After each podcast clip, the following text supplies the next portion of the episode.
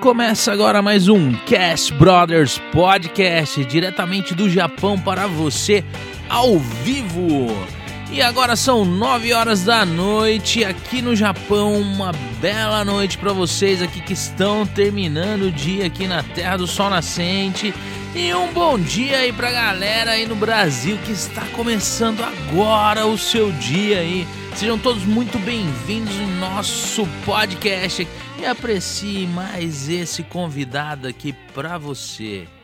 E hoje eu tô aqui com o pessoal do Saúde e Sabor, né? Essa galerinha, se vocês não sabem, eles que cuidaram da dieta do pessoal das Olimpíadas de Tóquio aqui no Japão. Foi eles que cuidou da saúde alimentar desse povo. E a gente tá atrás dele já faz um ano. Né? Finalmente conseguimos, né? É, tivemos assim, fomos em um evento, encontramos eles lá Sim. e acabamos fazendo o convite direto, né? E foi assim que trouxemos ele aqui. Bacana. Aqui. E eu vou começar aqui apresentando o Alan, né? Seja muito bem-vindo. Alan Cardinali, é alemão? É, é, alemão, é italiano? Isso, meu pai é descendente italiano, minha mãe é Nikkei. E ficou esse nome diferente. Na verdade, o nome completo é Alan Schoit Cardinali. Meu avô que colocou o nome Schoit. E meu avô é, imigrou do Japão, né? Sim, sim. E era aquele japonês bem tradicional, né? É, ele não foi no casamento da minha mãe e do meu pai. Ah, Ele não aceitou. Não? Não aceitou. Quando eu nasci, que eu fui o primeiro neto dele, aí ele aceitou, e, mas quis pôr o nome em mim. Mas era aquela cultura de que não podia casar com gaidin mesmo no Brasil, né? Nossa, que doideira. Aí Né? ficou um nome totalmente diferente. Ah, mas é. Apesar que eu acho que seu nome combina mais com a Clarissa Cardinale. Eu acho que ela tem Isso, mais cara de isso. italiana. É, E o nome é dele. Seja bem-vinda, Clarissa. Muito obrigado pelo convite. Estamos contentes de estar aqui. Que E- bom. Você tem sobrenome também italiano? Porque você também tem descendência italiana, não tem? Não, não tenho. ela eu tem um tenho. monte de Eu tenho um sobrenome. monte. Fala o nome inteiro aí com eles. Quantas horas é, pô? Ah, eu acho que dá pra, dá Dá pra terminar, falar dá pra falar até o Meu penúltimo. nome é Clarissa Fernandes da Costa Oliveira Cardinale. Ah, bem-vindo. Aqui em casa todo mundo tem um nome grande também. Não, então meu- eu só adotei o Cardinale porque Ah. ele é mais curtinho e. Nossa, porque ele é mais curtinho, meu Deus. E aí combina mais também, eu gostei, e aí ficou Clarissa Cardinale.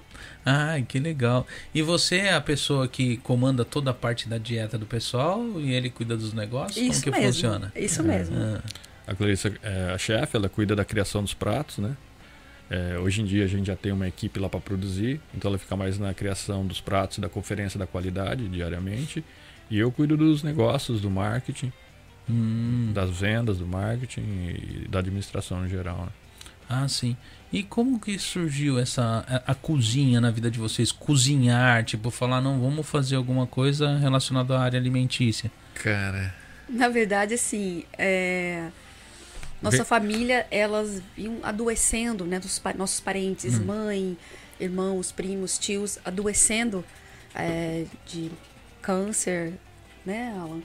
E, e a gente viu, nossa, que meu que tá pai morreu de câncer, É, né? Ela tem dois tios que faleceram de câncer. A minha Aí, mãe. Quando a gente. A mãe dela faleceu de câncer. Quando a gente casou, a gente resolveu que na nossa casa ia ser diferente. Isso há 20, do- 21 anos atrás. 21 né? anos atrás. A gente resolveu que ia ser diferente. Aí A gente comprou um livro lá que era de alimentação saudável, começamos seguindo aquele livro, depois fizemos cursos e Lar Ribeiro e um monte de coisa. E nem era moda naquela época ainda, Uhum. né? Porque a gente via esse sofrimento dentro da nossa família e a gente falava, "Gente, eu não quero isso pra nós e pra nossa família. Vamos fazer diferente. E aí que come- nós começamos a estudar, a entender que tudo vinha da alimentação. A base da saúde vem da alimentação. Sim. E aí nós começamos a estudar profundo isso e começamos a mudar isso na nossa casa, né? Rotinas alimentares, é, tudo. E começamos a ter benefício com isso. Sim, sim. É, eu eu costumo dizer que a saúde e sabor se criou sozinha. Porque esses princípios alimentares e fez uma transformação na vida da gente, sabe? Assim, de disposição, de até intelectual, de, de perceber as coisas mais. Então, aí isso foi virando uma crescente e na época assim, que a gente levava, eu levava bentô, minha mulher fazia o bentô, né? Vinha umas coisas diferentes, o pessoal cercava a minha mesa lá para ver o que, que você trouxe hoje, né? O que, que é esse negócio aí? Uhum. E ver, que tinha interesse. Aí nós passamos por uma época muito difícil, que eu, eu ganhava muito bem, aí depois mudei para um emprego que ganhava menos, menos que a metade. Aí começou a ficar difícil a situação. A Clarissa estava grávida, né? Não, não tinha nem como trabalhar para ajudar. Aí ela começou a fazer isso de cozinhar para fora, né? O, fazer o bentô, né? E a gente não tinha grana para começar. Aí ela veio com essa ideia. Ah, a gente podia fazer, eu podia fazer bentô assim, já tem um pessoal interessado que diz que se eu fizer Eu não tinha compra. especialização em nada que servisse aqui dentro do Japão. Foi a única coisa que eu sei fazer é cozinhar. Né? Aí tem Uhum. nossos amigos que estão interessados nisso daí. Eu falei, cara, você não tem dinheiro. Né? Se eu pegasse meu salário e colocasse as contas do lado, não dava. Eu tava amontoando no cartão de crédito mês a mês. Aí ela falou assim: você me deve 20 mil, eu faço uma comprinha aqui e já começo a fazer alguma coisa. Eu falei, Cris, mas esse 20 mil que eu te der é da prestação da casa aí no fim do mês. Eu tenho 20 dias até a prestação da casa aí. Eu falei, não, não, não, antes disso aí eu devolvo. Aí eu dei os 20 mil pra ela. Chegou uns dois dias antes da prestação da casa, ela veio me devolveu 20 mil e falou: tá aqui 20 mil, a dispensa tá cheia, o freezer tá cheio de bentozinho congelado. E daí começou. Passou um mês já tinha uma pessoa ajudando ela. Passou uns seis meses eu saí da fábrica, que eu trabalhava em fábrica, para ajudar a fazer as entregas, as compras. Cara, eu fazia as entregas de manhã. À tarde eu, eu anotava os pedidos, deixava ela e as meninas cozinhando direto. Eu falava para elas não lavar louça, para deixar para mim. Eu acabava minhas entregas 11 da noite, chegava lá, tinha louça até no chão, assim, não dava nem pra entrar na cozinha, velho. Eu comprava panela a mais, assim, para elas cozinhar e não precisar lavar a panela. O tempo todo ser só de, de produção. produção. Era só o tempo só em produção. Lavava a panela até 3 horas da manhã, cara.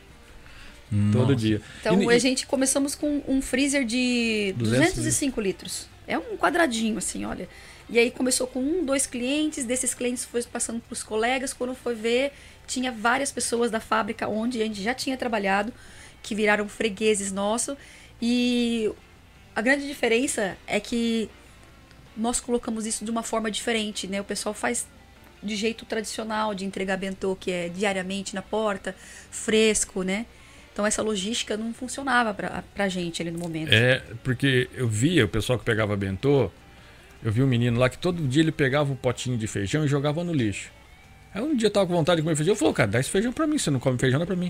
Eu falei, não, cara, isso aqui não dá pra comer não. Eu falei, por quê? A gente trabalhava de aqui, né? Esse feijão tá desde as 10 da manhã na porta da minha casa, cara, tá azedo. Eu falei, velho, se o feijão tá azedo, o resto também não tá muito bom. Ah, mas fazer o quê? É o que tem. E a gente nem pensava em fazer bentô, mas aquilo ficou na minha cabeça, Uhum. Christian?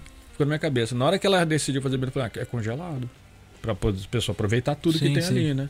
Aí nós Nasceu assim, É, com nasceu essa assim, formatação nova. Então tudo que era produzido, nós congelávamos e, e vendia o seto. Era um Sim, kit, o kit, com né? 10 refeições. Nasceu desse jeito, dentro de casa. E então a gente não tinha essa logística de entregar todos os dias na porta. Era uma vez por semana. Era né? uma vez por semana, a pessoa pegava ali 10, 10 bentôs e fidelizava, né? Porque entregava tudo ali certinho, todas as refeições para ela. É, eu conversava, eu que fazia as entregas, conversava com todos eles, então era bacana naquela época.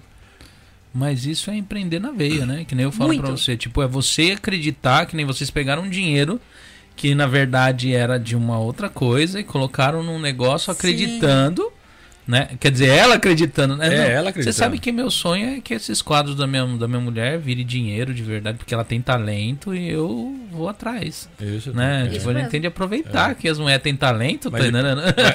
Isso mesmo. Mas aí depois você vira o agente dela, você vai É. acabar trabalhando mais do que ela. E aí É, é, o, o, o volume disso foi crescendo de um tanto que a gente não dava conta. Dentro de casa, a gente ajeitou espaço, aumentou, comprou mais freezer, tudo. Eu falei, Alan, não dá mais. Vem, vem trabalhar. Chegou uma hora que dentro de casa a gente tirava, tirava mais do que ele dentro da fábrica, né? Falei, Aham. vamos, vamos trabalhar junto. E eu não, entendi, não entendia de marketing, né? Ele começou a estudar marketing, investiu no marketing, investiu em atendimento. No começo ele espantava os clientes Cara, com atendimento telefônico. sério, O que, que você tosco. quer? Eu era muito tosco. O que, que você quer, bom? Eu era muito tosco. Eu tive que fazer treinamento pra aprender a falar Ah, com as mas você não pessoas. pode falar assim com o cliente. Hoje ele atende melhor do que eu. E tem esse negócio do atendimento é super importante, porque as pessoas, né, é, é, você não dá pra saber o que, que a pessoa tá, no, qual é o humor dela quando ela te liga. Sim. E às vezes quando ela te liga é porque a mulher não cozinhou, aconteceu alguma coisa, a pessoa já tá estressada, tá atrás de comida. Aí ela liga e fala: Você quer o quê? A pessoa fala: Ah, vai se ferrar, desliga o telefone. Tipo, já tô sendo maltratado aqui, você é maltratado Ele aí. foi estudar como é o melhor atendimento, como faz marketing, criação de. Eu vendia no Facebook? É, Era Facebook na é, época. pelo Messenger. Ela É, vendia. eu vendia pelo Messaging, falava, gente, hoje tá saindo tal prato, aí o pessoal começou a pedir, então eu fazia toda essa parte quando ele veio, aí ele criou, também não entendia de site, ele fez um site, estudou pra fazer um site, tudo com o que a gente tinha, né? Naquela- Não tinha como encomendar isso. Naquela época você não podia pegar um site japonês porque não dava pra colocar em Uhum. português. Você não podia pegar um site brasileiro porque não dava pra colocar em ien. Então a gente Uhum. teve que fazer. Então foi muito complicado. Hoje em dia tá muito mais fácil. Hoje em Isso dia. faz o quê? Oito anos? É. Ah, nove- hoje tem no- várias- Nove anos. Nove anos? Da grávida Deu start é. nisso, né? É que hoje a internet, ela tá muito assim, é, é- é, tá pra tudo, né? É. Tá pra- então, quer dizer, você vai lá e monta um site, ele já tá tudo automático. Você colocou ali, você já tá dentro desse país, eles já colocam tudo pro Japão já, É. entendeu? E ele te dá a Muito opção do fácil, idioma. né? Antigamente não, quando era daqui era tudo em japonês. Hoje você coloca, coloca em português e É. pergunta qual moeda. É. E É antigamente isso- não isso tinha mesmo. isso daí, né? Entendeu? Eu entendo que era bem complicado, Era uma fase bem complicado. complicada. Mas agora tá bem mais fácil. E, e é é sempre assim, né? A gente foi o primeiro que inventou de enviar por Takubin congelado e pedido por internet. Aí é legal ver que virou uma tendência. Todo mundo tá fazendo isso hoje, né? É. É, mas é, eu isso acho foi que um- uma benção quando isso veio pra gente. Eu lembro isso como se fosse ontem. É, a gente conseguia entregar só na região, porque o nosso produto era congelado, então Uhum. a gente ia com bolsas térmicas. E nós tínhamos um carro, né? Um carro É. elétrico que ele voava naquele carro para entregar tudo num tempo recorde todo dia para Subatempo, para fazer as compras, para atender os clientes, tudo. Então, é, Esse sistema de logística que tem no Japão, né? da- das entregadoras, é muito bom isso só. E a gente trabalhava dentro de casa. Falou assim, vamos fazer um cadastro lá para ver se eles conseguem entregar o nosso produto. Começou a ter um volume um pouco Não. maior dentro de casa ainda. E a gente esperando resposta. Levou um mês para ter É. resposta. no caso do Gato Preto, Era na, na Sagawa, né? A Sagawa. Sagawa. Do Sagawa. Hum. Quando veio a resposta, foi aprovado que Essa- eles vão entregar nossos produtos pro Japão todo. Aquilo nós ficamos. Hum, Aí Uma mudou- emoção. É, foi uma mudança de paradigma, né? foi a mudança. Desde, é, desde aquela época do começo até hoje, Christian, é, é desafios diferentes, né? Falar "Ah, agora tá fácil, não, não tá fácil. Né?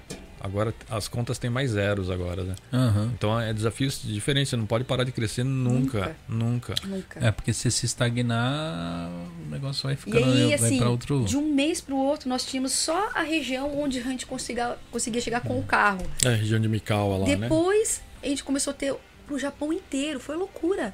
Aí, contratação de pessoa, é mais freezer. Nós abrimos um quarto, né? Arrumamos um, mai- um É, monte de freezers, Logo a né? gente já teve que mudar para um imóvel próprio Maior. para fazer isso é, daí. Aí, aí tipo, abriu um, uma Estilo uma fábrica mini mesmo, indústria né? mesmo. É. Foi, foi, foi assim, um boom.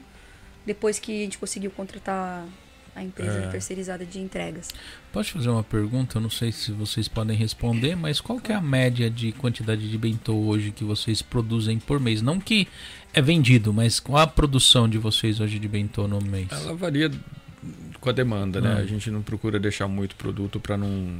Mas ela varia entre 1.500 a 2.000 pratos por dia. Por Por dia. dia. É. Nossa, aí. muita coisa, né? Então É. tem que ter uma, uma área de armazenamento muito grande. Muito. O nosso freezer Porque- de sol, a gente tem. Um, dois, três. Quatro câmeras frias de congelamento e duas câmeras de geladeira. Três câmeras de geladeira. Que é a média de 45 mil bentôs por mês. A gente tem mais de 300 muita. metros cúbicos de freezer. É uma casa.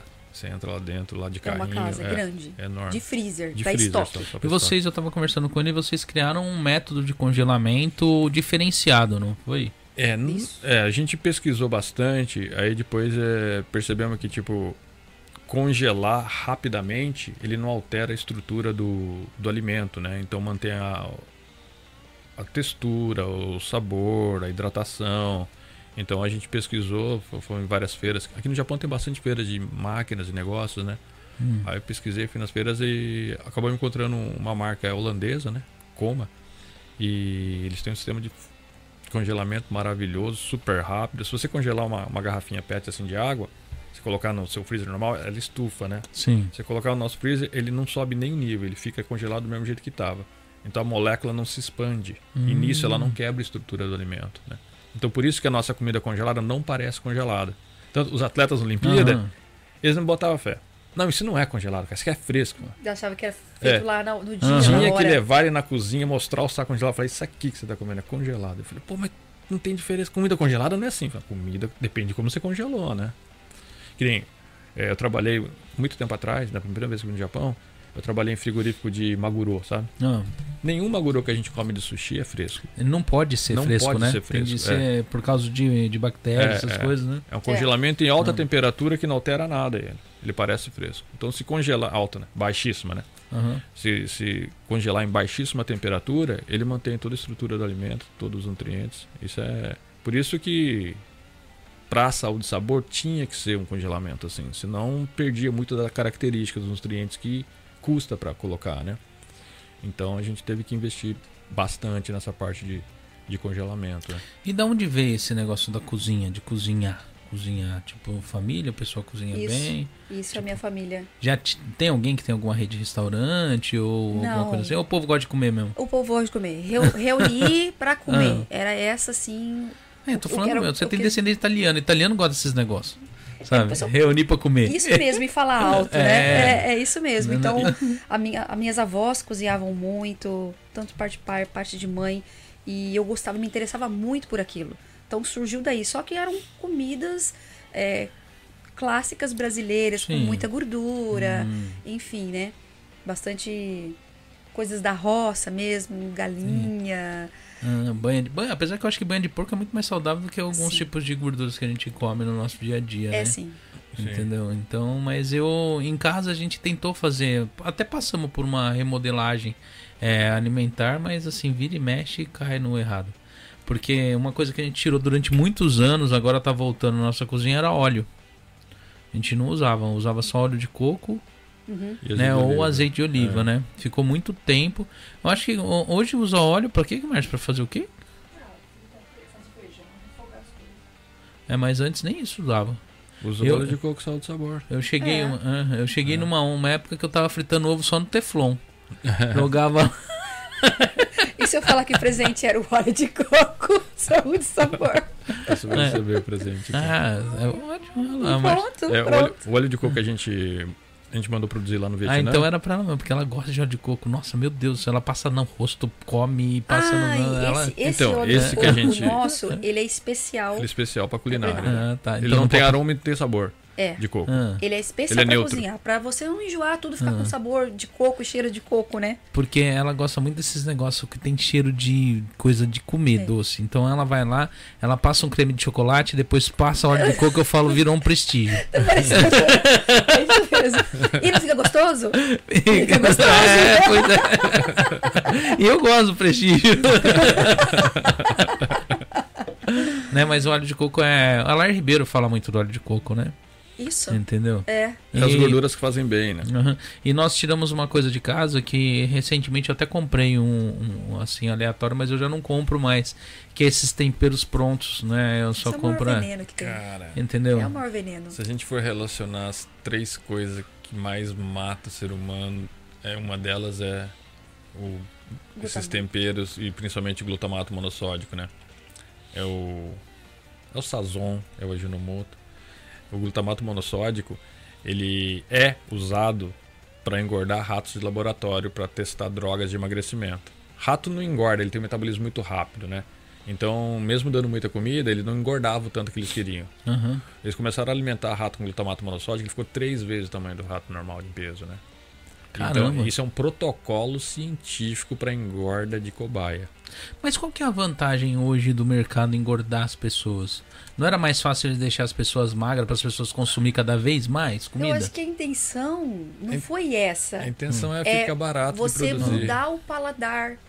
O, o glutamato monossódico, ele excita as papilas degustativas, então você sente mais sabor. Por isso fala, é um realce de sabor, Uhum. né? Ele excita as papilas degustativas, então você sente mais sabor. Então é mais barato para uma indústria alimentícia usar menos tempero, usar menos ingredientes e ter um sabor bom só com um ingrediente barato e em pouca quantidade. Porque antigamente, eu, sempre que eu ia fazer churrasco, eu gostava muito de temperar carne de alcatra, tipo, pra fazer churrasco, eu sempre temperava com, com esses temperos, né? E quando eu parei, eu achei um monte de erva que chega à mesma altura de sabor. Até às vezes mais. Até Mais. mais. Até mais. É. Tá entendendo? É. E não usei mais. Tipo, em casa, quantos anos ficou sem usar isso daí? Uns 6 anos, 7 anos, Márcio? Foi uns 7 anos que a gente não usa mais esse E tipo vou te dizer, tava contando Mas mesmo assim eu continuo gordinho. É, Tem várias Você coisas. vai diminuindo as coisas. Isso daí é be- é bebidas adocicadas. A maior, É, a maior é que coisa é mais fácil de você engordar é bebida adocicada. É. Porque ele já está diluído, o, o, o açúcar ele vai direto para sua corrente sanguínea, não tem nenhuma Esse barreira. daqui eles prometem que é zero, né? Se zero açúcar. Mas assim, se é mesmo, não sei. O pessoal das academias fala que esses daqui é zero, É zero açúcar. açúcar, mas ele é doce? É doce. É doce, então ele tem adoçante. É, O adoçante é, pior do que o o açúcar. Entendeu? Tem o. Como que chama? Aquele. Como que chama, Márcio? Aspartame, né? Deve ser aspartame. É. É, o aspartame é. E o- Ele, os ele- ratos, ele é veneno pra matar formiga. os ratos gordinhos. Deixa eu falar dos ratos gordos, pô, não acabei minha história. Pode falar. Os ratos gordos que engordavam com glutamato monossódico, eles começaram a apresentar Alzheimer. E se você for reparar, na minha época eu era criança, esse negócio de velho tá caduco, era uma, uma idade ali para cima de 70, 80 anos e não era em todo mundo. Hoje em dia tem Alzheimer em idades muito precoces, aos 50 até 40 anos já com Alzheimer, por causa desse dessa droga usada diariamente que excita o cérebro, sabe? Diariamente em todas as 80% dos produtos da prateleira do supermercado, ele tem algum tipo de glutamato, algum produto que contém glutamato monossódio. Molho de salada tudo tem, temperos prontos, molhos prontos, qualquer coisa pronta. Doces tem. Falam que no refrigerante tem sódio, né? Tem alguma coisa a ver com esse negócio também ou não? A sódio é, é outra coisa. É sal, né? é, Porque eles sal. colocam pra controlar o nível de açúcar que eles Exatamente, colocam no é, refrigerante. É. Mas é só para o paladar, né? Aham, Na uhum. verdade, está te fazendo mal duas vezes, né? Aham. No rim e no, na glicemia do, do Sim, açúcar. sim.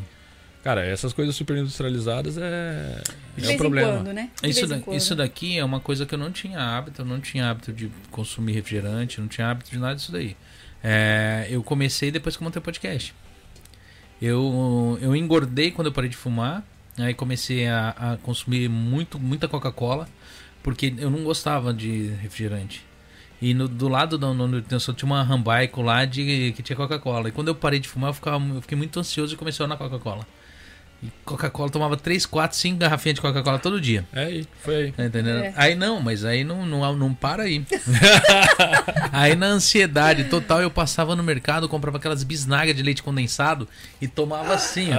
Ai, que Você perigo. fez um tratamento. É, a, Mar, a expert, Márcia né? achava, Intenso, achava dentro né? do porta-luva, debaixo do banco, ela ficava revoltada. Ela falava: Você tá escondendo isso dentro do carro? Eu falei: Não, eu não tava escondendo, não. Eu comi lá, só que eu. A, Mar a Márcia, ela fazia pudim quando eu, antes, quando eu fumava, estragava na geladeira, eu não comia. Hoje, se ela fizer pudim, eu acabo com o pudim sozinho. Então, não sei se meu paladar melhorou para isso daí. E aí, quando eu peguei e parei, quando eu vi que isso passou aquela ansiedade, eu parei de fumar, eu parei com refrigerante, não, não tomava mais. Fiquei, ó, anos sem tomar refrigerante. E aí, com o podcast, eu comecei a tomar energético. Porque às vezes tá cansado e tal. E sabe qual que é o pior disso daí? Isso daqui não me desperta, virou vício, mas não me Ah, acorda. Esse já- negócio já não. acostumou. Perde né? efeito. É, né? já, eu já acostumei com isso daqui. E na verdade eu preciso parar. É, em tudo quanto é lugar que você vai, você encontra essas latinhas aqui, ó, jogado pro, pro lugar que eu tomo. Entendeu? Então eu tenho de parar. É, Antes, ó, quando eu na verdade teve uma época do podcast eu tomava muita água com gás, que eu tenho uma maquininha de água com gás, né? Ah. Aí eu fazia água com gás ali, pingava uma gotinha de limão e tomava. Só que agora eu tô no. Mas eu sei que faz mal. com água com gás faz mal? não. Não. Não, Essa gasificação. não pode Né? pôr açúcar. Mas, é. A Márcia põe umas gotinhas de adoçante, né, amor? Mas adoçante faz mal em pouca quantidade ou não? Depende do adoçante, né? Não. Se for o stevia, que ele é uma planta, então Hum. pode, pode ser, é melhor ser consumido esse do que o, o aspartame. Né? Acho que a Márcia é o stevia, né, Márcia? Ela prefere o Hum, stevia. o stevia, né? Mas vamos voltar lá. Tô interrompendo vocês aí pra falar do de outro assunto. Aí, aí- aí continua lá dos ratos lá da. da- Então, da- é isso. O glutamato ele gera a longo prazo na vida o Alzheimer, né? Por isso, Alzheimer hoje é uma doença comum. por causa do glutamato ser largamente empregado em todas a, em toda a indústria farmacêutica, a indústria alimentícia. Aí você perguntou, é, mas qual que é a vantagem de deles fazer essa comida Aham. ruim para as pessoas ali, cara? É porque isso é mais barato de produzir. E vende mais, assim. Hum. Viciou o paladar das pessoas. É que nem cigarro, né? Ah, No começo propaganda- tinha propaganda Uhum. de cigarro, falava que cigarro fazia bem pro bebê. Pras- Nossa, eu vi as é. propagandas da década de 40, Ah. falava que mulher grávida tinha que fumar porque fazia bem pro bebê. Ah. No futuro eu acredito que vão estar falando do- desses temperos prontos, do glutamato monossódico e da gordura trans do mesmo jeito. Eu, eu lembro que teve um programa, eu acho assim, não me cancelem, tô lembrando. Acho que foi da Ana Maria Braga que falou que o- alguém tava lá falando que o óleo de. esse de. Como que chama esse das flor- florzinha amarelinha aí? Girassol? canola. É, do canola era, era ótimo pra saúde, Eu vi- que era, era, era, É, era o é. melhor Teve, sim. óleo. Não Ela- teve? mas É. ela é a nutricionista da Cargill, Ah. a maior produtora de óleo de canola. Hum. Ela recebe para defender o óleo de canola. Ela bota o diploma dela na frente disso daí. Então é, tá- é o trabalho dela, Aham. ok? Mas o canola não é uma planta, né? É um uma mato, sigla, né? É uma sigla. aham. É Canadian Low Acid Oil. Porque ele é de uma planta chamada cousa, que, Que é um ter- mato, né? Uma, É um- é uma erva daninha. Praga. pra você ter uma ideia, ela era feita para fazer o gás mostarda da guerra. Caramba. Aí começou a ter aquele monte de planta que acabou a guerra, o que, que vai fazer com aquilo ali, não sabe o que fazer. Aí ele tinha uma, um ácido erútico, um ácido tóxico, nem gado come. Gado encontra aquela planta, É, ele não, come. Sabe que é veneno. Aí fizeram um processo de redução de ácido, mudaram a lei para o óleo ser aceito nos Estados Unidos e aí começou a divulgar para o mundo inteiro. Eu lembro que quando foi no Brasil, tinha propaganda de que o óleo canola não engorda. Mas na verdade, não vira gordura no corpo. Ah. Mas na verdade, nenhum óleo vira gordura no corpo. O que vira gordura no corpo é o, o açúcar, Ah. que vira gordura, né? Porque eu, na minha infância, o óleo que a gente via muito era de, gira- de girassol, né? De soja, girassol. É, né? de de girassol e soja. Eles sumiram do mercado, não É, sumiram? porque é, tem ainda, mas é Hum. mais caro. O, o canola é uma erva daninha, cara. Nasce de qualquer, em qualquer lugar, não morre, tem alta produtividade, ela cresce muito. Então, economicamente. Não e é tem isso, cara. praga, né, pra isso. A gente vive na, num- numa época que o pessoal quer ganhar dinheiro dormindo, né? É, investindo em, em bolsa de valores, investindo em ações, e você não sabe onde está seu dinheiro ali, cara. Então as indústrias têm que o quê? As indústrias não têm dono, cara, tem acionistas. Elas têm que ter dados, elas têm que ter Tem que uma ter curva números, né? positiva, tem que ter lucratividade, né? Então é só o lucro. Então a gente vira um sistema que nós mesmos estamos incentivando a indústria a nos vender o pior. E hoje a, a área, a medicina, ela tá conseguindo criar longevidade. Então, sim, sim. mesmo as pessoas com. Porque assim, ah, vai pegar aí a década de 70, é, 60, onde o pessoal tinha menos acesso a hospitais. É, na verdade, não era porque a saúde era ruim, o pessoal ia só quando tava morrendo. É, é. E hoje existe muito preventivo. Ai, doeu aqui. Ai, vou lá no médico. Ai, tá doendo aqui. Então, você vai pegando muitas das coisas no início. Então, é, evita-se que é, as doenças elas, elas, se, ela- elas cheguem a, a- a chegar a um ponto de ser terminal, né? Então, o pessoal acaba tendo uma longevidade maior, mas não é porque o pessoal está sendo saudável.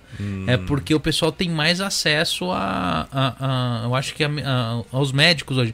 Mesmo em países que tem a área de medicina ruim, como. o- Quer dizer, a área médica no Brasil- no Brasil é boa, né? É boa. É ruim o atendimento, mas assim, a quantidade de médicos. É.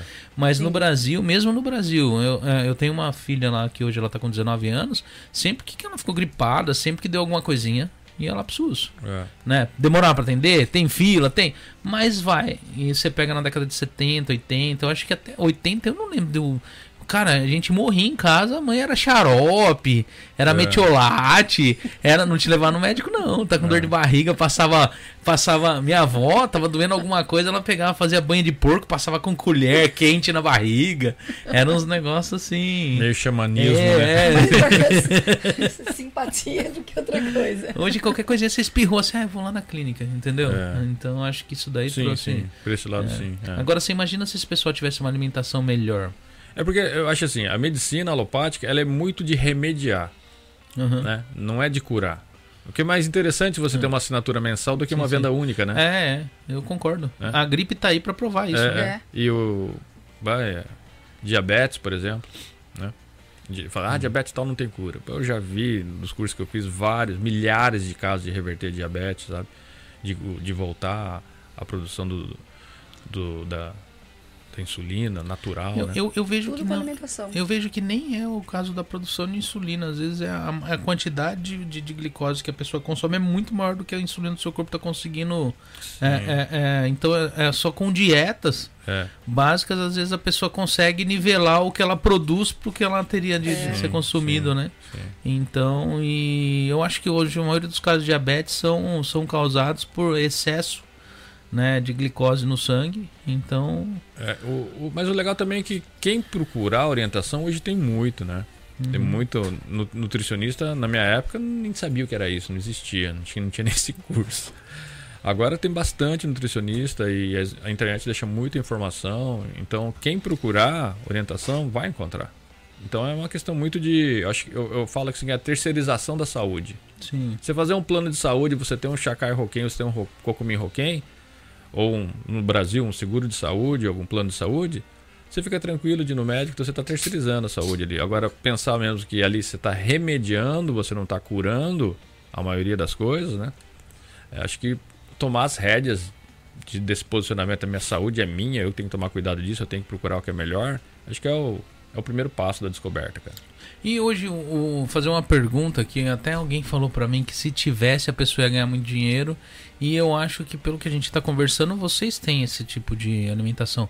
A dieta de vocês, a alimentação de vocês servem pra dieta de quem, quem faz academia? Tipo, ele quer ter um- uma, uma, uma alimentação dentro, ele chega lá pra vocês e fala assim, ó. Eu posso consumir tantas calorias por dia. Tá entendendo? É, o que, que vocês têm aí que entra dentro desse padrão? Tem de comer isso, isso, isso e isso, né? Hoje vocês têm esse tipo de dieta dentro da, da, da, da- do saúde e sabor ou não? Tem. É, começou com a experiência na Olimpíada, né? A gente tem o nosso cardápio normal e a gente teve que mandar todo o cardápio, toda a descrição de tudo que, é- que ia. E ela foi passou pelo pelo COB, né? O Comitê Olímpico Brasileiro e todas as delegações, né? Tem delegação futebol, basquete, natação, atletismo, cada delegação. Foi aprovado por todas. Então isso a gente sentiu, pô, a gente tá fazendo certo, né? Não é só o que a gente acha Aham. que é certo, né? Os, os melhores profissionais da área esportiva do Brasil acharam isso. Então é comida de atleta. Agora, atleta tem quem quer ganhar massa, quem quer ganhar mais peso, sim. quem quer ganhar mais performance e quem quer perder peso. A questão aí é mais em relação à quantidade calórica mesmo, porque a procedência do alimento, né? Ah, os nutrientes do alimento, da nossa alimentação é perfeita. Inclusive a, a Clarissa bolou um, um esquema para dieta, né, amor? Isso. Chama Spa em Casa Spa Saúde em Sabor. casa. A gente tem um programa de alimentação saudável para você desintoxicar o seu corpo e, consequência, você emagrecer. E a gente criou isso com base também dentro da, das Olimpíadas, né? Com o cardápio todo equilibrado, onde vem um suco detox pela manhã. É o dia inteiro de uma refeição balanceada Hum, né? Então de manhã você recebe um suco, você só bate ele e toma. Já lá dentro vai ter todos os, os vegetais e as frutas que precisam para você desintoxicar. Aí depois vem um almoço balanceado com carboidratos integrais, Aham. vegetais, proteína magra. Aí depois vem o lanche da tarde e o jantar. Então a pessoa que que tá entrando nesse spa em casa não tem que se preocupar em, em cozinhar, preocupar em montar. Comprar nada, tem a alimentação nada. do dia inteiro ali. É, é mais fácil no assim, mercado. né? Você não tem que pensar o que você vai comer, você não tem que pesar o que você vai comer, você não tem que ir no supermercado para passar aquela tentação de passar naquelas fileiras do meio. Sim, sim. Tem até uma regrinha para comprar nos supermercados Hum. Você saudáveis. conhece Você como conhece? você faz compra no mercado? Saudável não, mas eu sempre procuro comer alguma coisa antes de ir no mercado. Isso é, Pra isso mim. Esse é um. É, isso é Ah, bom. esse é uma boa. Esse é uma boa. Porque senão você ir no mercado com fome é terrível. Entendeu? Então, Agora então, quando você eu não. uso Ah, uma, uma regrinha que ela funciona. Ah. Principalmente quando você está com criança. Olha só. Sim. Se você observar todos os mercados, eles, no Japão eles têm um, um layout assim bem parecido, Padrão, né? é. Sim, um padrão, sim. né? É Então, a parte de se você enlatado e for- tal. E, daí- e as de Isso, doce fica lá isso. perto. ah, Se você for lá com sua cestinha, com o seu carrinho, você acompanha sempre as A parede, laterais, as a paredes. parede. Não Ah. entra nas fileiras do meio. Ah. Porque tudo que tá na parede são coisas que são Refrigerados refrigeradas ou congelados. ou congeladas. sim. Então tem tomadas, são todas na parede. E aí você evita passar No meio estão os enlatados, estão os, os, doces, os, os processados, bolos e os os salgadinhos. doces que nunca estraga. É. Então, por exemplo, quando você entra no mercado, a primeira coisa que tem é a área de vegetais, frutas e vegetais, Aham. né? Isso não tem data de validade, aquilo ali você sabe que estraga muito rápido. É a melhor coisa para ser consumida. Então ela já tá ali na primeira coisa que você vai colocar no seu carrinho. É essa parte que você vai entrar no mercado. É, normalmente a gente chega com. Eu sempre, nos mercados que eu vou, sempre entro na parte de fruta. É. Isso. Aí você já vai pegando as frutas, Isso. legumes, verdura e É o depois. que tá na porta do mercado, É, né? o que sempre tá na porta, Porta do do mercado. mercado. É ali que você tem É que só você não, frequentar mais. só você escapar das fileiras do da meio. fileira do Aí meio. não Então você erro. vai. Aí depois começa a proteína, aí depois vem. Os é, laticínios, é, né? Mas pode que nem laticínios. vocês mexem com coisas que usam massa de tomate. Vocês fazem natural ou eles vocês usam processado? A gente usa Tem um. os dois tipos. É, depende Tem do prato. tipos, mas depende do é, prato. o que a Porque gente- tem coisa que não tem como evitar, eu acho, a não ser que você tenha como processar aquilo. Não, uma coisa é você pegar massa de tomate e o molho pronto. É- é tomate puro, é tomate puro. dentro da, É, Sim, da sim. embalagem. É tomate Agora, puro. molho pronto tem tudo Nada. aquilo que ele tava Tem os falando. temperos, né? É, Aham. Isso. nada. O Mas glutamato. aqui, aqui no Japão vende muito molho pronto, porque a maioria que eu vejo é só massa de tomate mesmo. Vende, Vende, vende, Vende? vende. É porque eu não sei se eu sempre pego as latas que é os tomates, Se nós vamos fazer, um, é por melhor, exemplo, um, um molho, a gente vai usar o concentrado de, de tomate. Agora, se nós vamos fazer um prato que vai, que vai um tomate, a gente usa o tomate. Hum. Mas parece que tudo que faz mal pra saúde é gostoso, né? É impressionante. É porque. É o glutamato. é, nosso é, paladar. é porque. É. É o glutamato, é a gordura trans, você vê. Batatinha frita com gordura trans, ela fica aquele crocante por fora e macio por dentro. E dura então, pra sempre. Dura pra sempre, não estraga É, é, nunca. mas batatinha eu como, mas não é um negócio que me chama atenção. Que eu falo assim, hum, vou comer uma Quero batatinha. comer isso. hum. Ah, eu adoro batata frita. Ele gosta. A gente evita sim, mas ele gosta. Eu gosto, mas aí a gente frita no óleo de coco, aí beleza. Não, a Márcia faz aqui na, na Airfry, sem óleo. Ah, ah. Não. Ela faz na Airfry. Ela compra essas congeladas e joga na Airfry. Mas ela não pega sal. É, Porque não tem nada pro sal grudar. é, você tem que. Isso, que ela seca É, tanto, aham. forma aquela crosta, é, né? Você tem que dar uma pincelada lá de, É. de manteiga ou de óleo de coco antes de pôr. Antigamente você borrifava, né, Márcia? É, Alguma tipo coisa? isso, você é. borrifa ainda? Não, É. não né? Dá uma, pra ela É. ter uma umidadezinha. Porque o óleo é o, é o que conduz sabor, né? Se você comer uma comida que não tem óleo nenhum, é difícil de você achar gostoso, né? O óleo é o que conduz sabor no palato. Ah, mas gente, vamos ver. vamos- A gente pode ter aquele nível de saúde que for, mas coisa frita, até papel fica bom. Mas Meu é, Deus. É verdade. É verdade. É verdade. Você jogar uma folha de papel no óleo é capaz de ficar gostoso. Tá É, o paladar, ele vem aquela quantidade Não, de tem- gordura tem que ter que gordura, agrada. é. Vai aquela mensagem pro cérebro, nossa, que delícia isso. Eu, eu, eu queria, teve uma época que eu ia trocar isso daí pela banha de porco. Aí fui atrás, aí encontrei no mercado latão de banha de porco. Aí eu fui olhar, tinha silicone junto, cara. Vocês já viram que essa, essas latas que vende nesses mercados tem silicone junto com o óleo de po- a Não. banha de Não é porco? porque que a porca usava prótese? Pode ser. Pode ser, pode ser. Não era de porco, era de porco. Aí meu, eu comprei aquilo, a Márcia falou: Você viu que tem silicone nisso? Eu virei e falei: Viu? Silicone? Muito bem que a mais observa as etiquetas. É, aí, aí a gente deu o óleo, tipo assim, não, não vamos deixar que os outros passem mal. Mas aí a gente ficou sabendo que os chineses, os restaurantes chineses aqui usam muito pra fazer ram, é, ramen, né? Hum. Essa banha de porco. Nem a Entendeu? banha de porco É. do porco mesmo, né? É, a banha de Essas. porco aqui tem silicone junto. Eu falei, eu fiquei todo felizão porque não é caro. Uns latão de Ah, 20. tá. Eu falei, ah, vamos comer só a banha de porco, né? Que é mais saudável e tal. Hum, Nunca foi. Vai pelo óleo de coco. Mas como que eles de colocam silicone nesse treco, gente? Pergunta pra Deve, porca. passar- deve é, ser pra não ficar rançoso. É. Pra não ficar rançoso. Mas silicone? Pois é, né? Na hora que frita esse treco, não tinha de virar alguma coisa com óleo de silicone? Nem sei como que faz isso daí. Isso daí é petróleo, não é?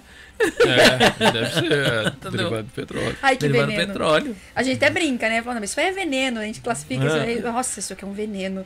É. Né? Essas coisas. Mas você já percebeu que tem gente que tem um organismo mais resistente, tem pessoas que têm um organismo mais Sim, assim, sim, frágeis, né? Sim. É, tem pessoas que mesmo comendo direitinho, assim, ela acaba tendo algum problema é estomacal. Será que Pode estar ligado a emocional também, né? É. Tem que ver também o que que é esse direitinho, né? Ah, eu assim, É, que o nem... direitinho dela, talvez. Eu não como direito, então assim, eu, eu, eu como em horários ruins. A única refeição que eu mantenho um horário certo é a do almoço. Que dá meio-dia eu almoço. Pelo menos durante a semana é, eu consigo. Final de semana eu já não consigo. Mas o resto das refeições são tudo meio bagunçado. E eu comecei a fazer uma dieta com nutricionista, tava, a nutricionista estava fazendo um acompanhamento e tal. Eu estava até conseguindo, né? Era, eu podia comer 2.800 calorias, eu acho. É, mas só que eu tinha de comer, tipo, eu podia comer arroz o dia inteiro. Eu podia. 2.800 é, é, bastante. É bastante. Você eu vai podia. comer bem. Nosso spa em casa, é. o dia tem 1.200 mais ou menos. É, mas eu... ele é focado para uhum. mulheres, né? É. Eu podia consumir é, eu nem lembro mais, mas acho que era 200, 180 gramas de arroz de manhã. Arroz 100, branco? É, 180 gramas de arroz no almoço, 180 gramas de arroz na janta. E mesmo eu fiz direitinho a dieta quando ela me passou, eu emagreci quase 10 quilos. E eu falei, eu vou engordar com essa dieta. Mas aí depois eu não consegui fazer mais. Eu, depois que o pessoal, eu, eu fiquei uma semana, duas semanas de castigo no salão, é, por causa de Covid, né? Ah. Eu, eu não consegui mais depois voltar pra dieta. Mas você tem de. É, é, esse café da manhã, você pode comer dois ovos, três ovos com essa quantidade de arroz, né? Uhum. É, aí você pode tomar um copo de leite de 150 ml, tipo 10 horas da manhã, e comer uma fruta.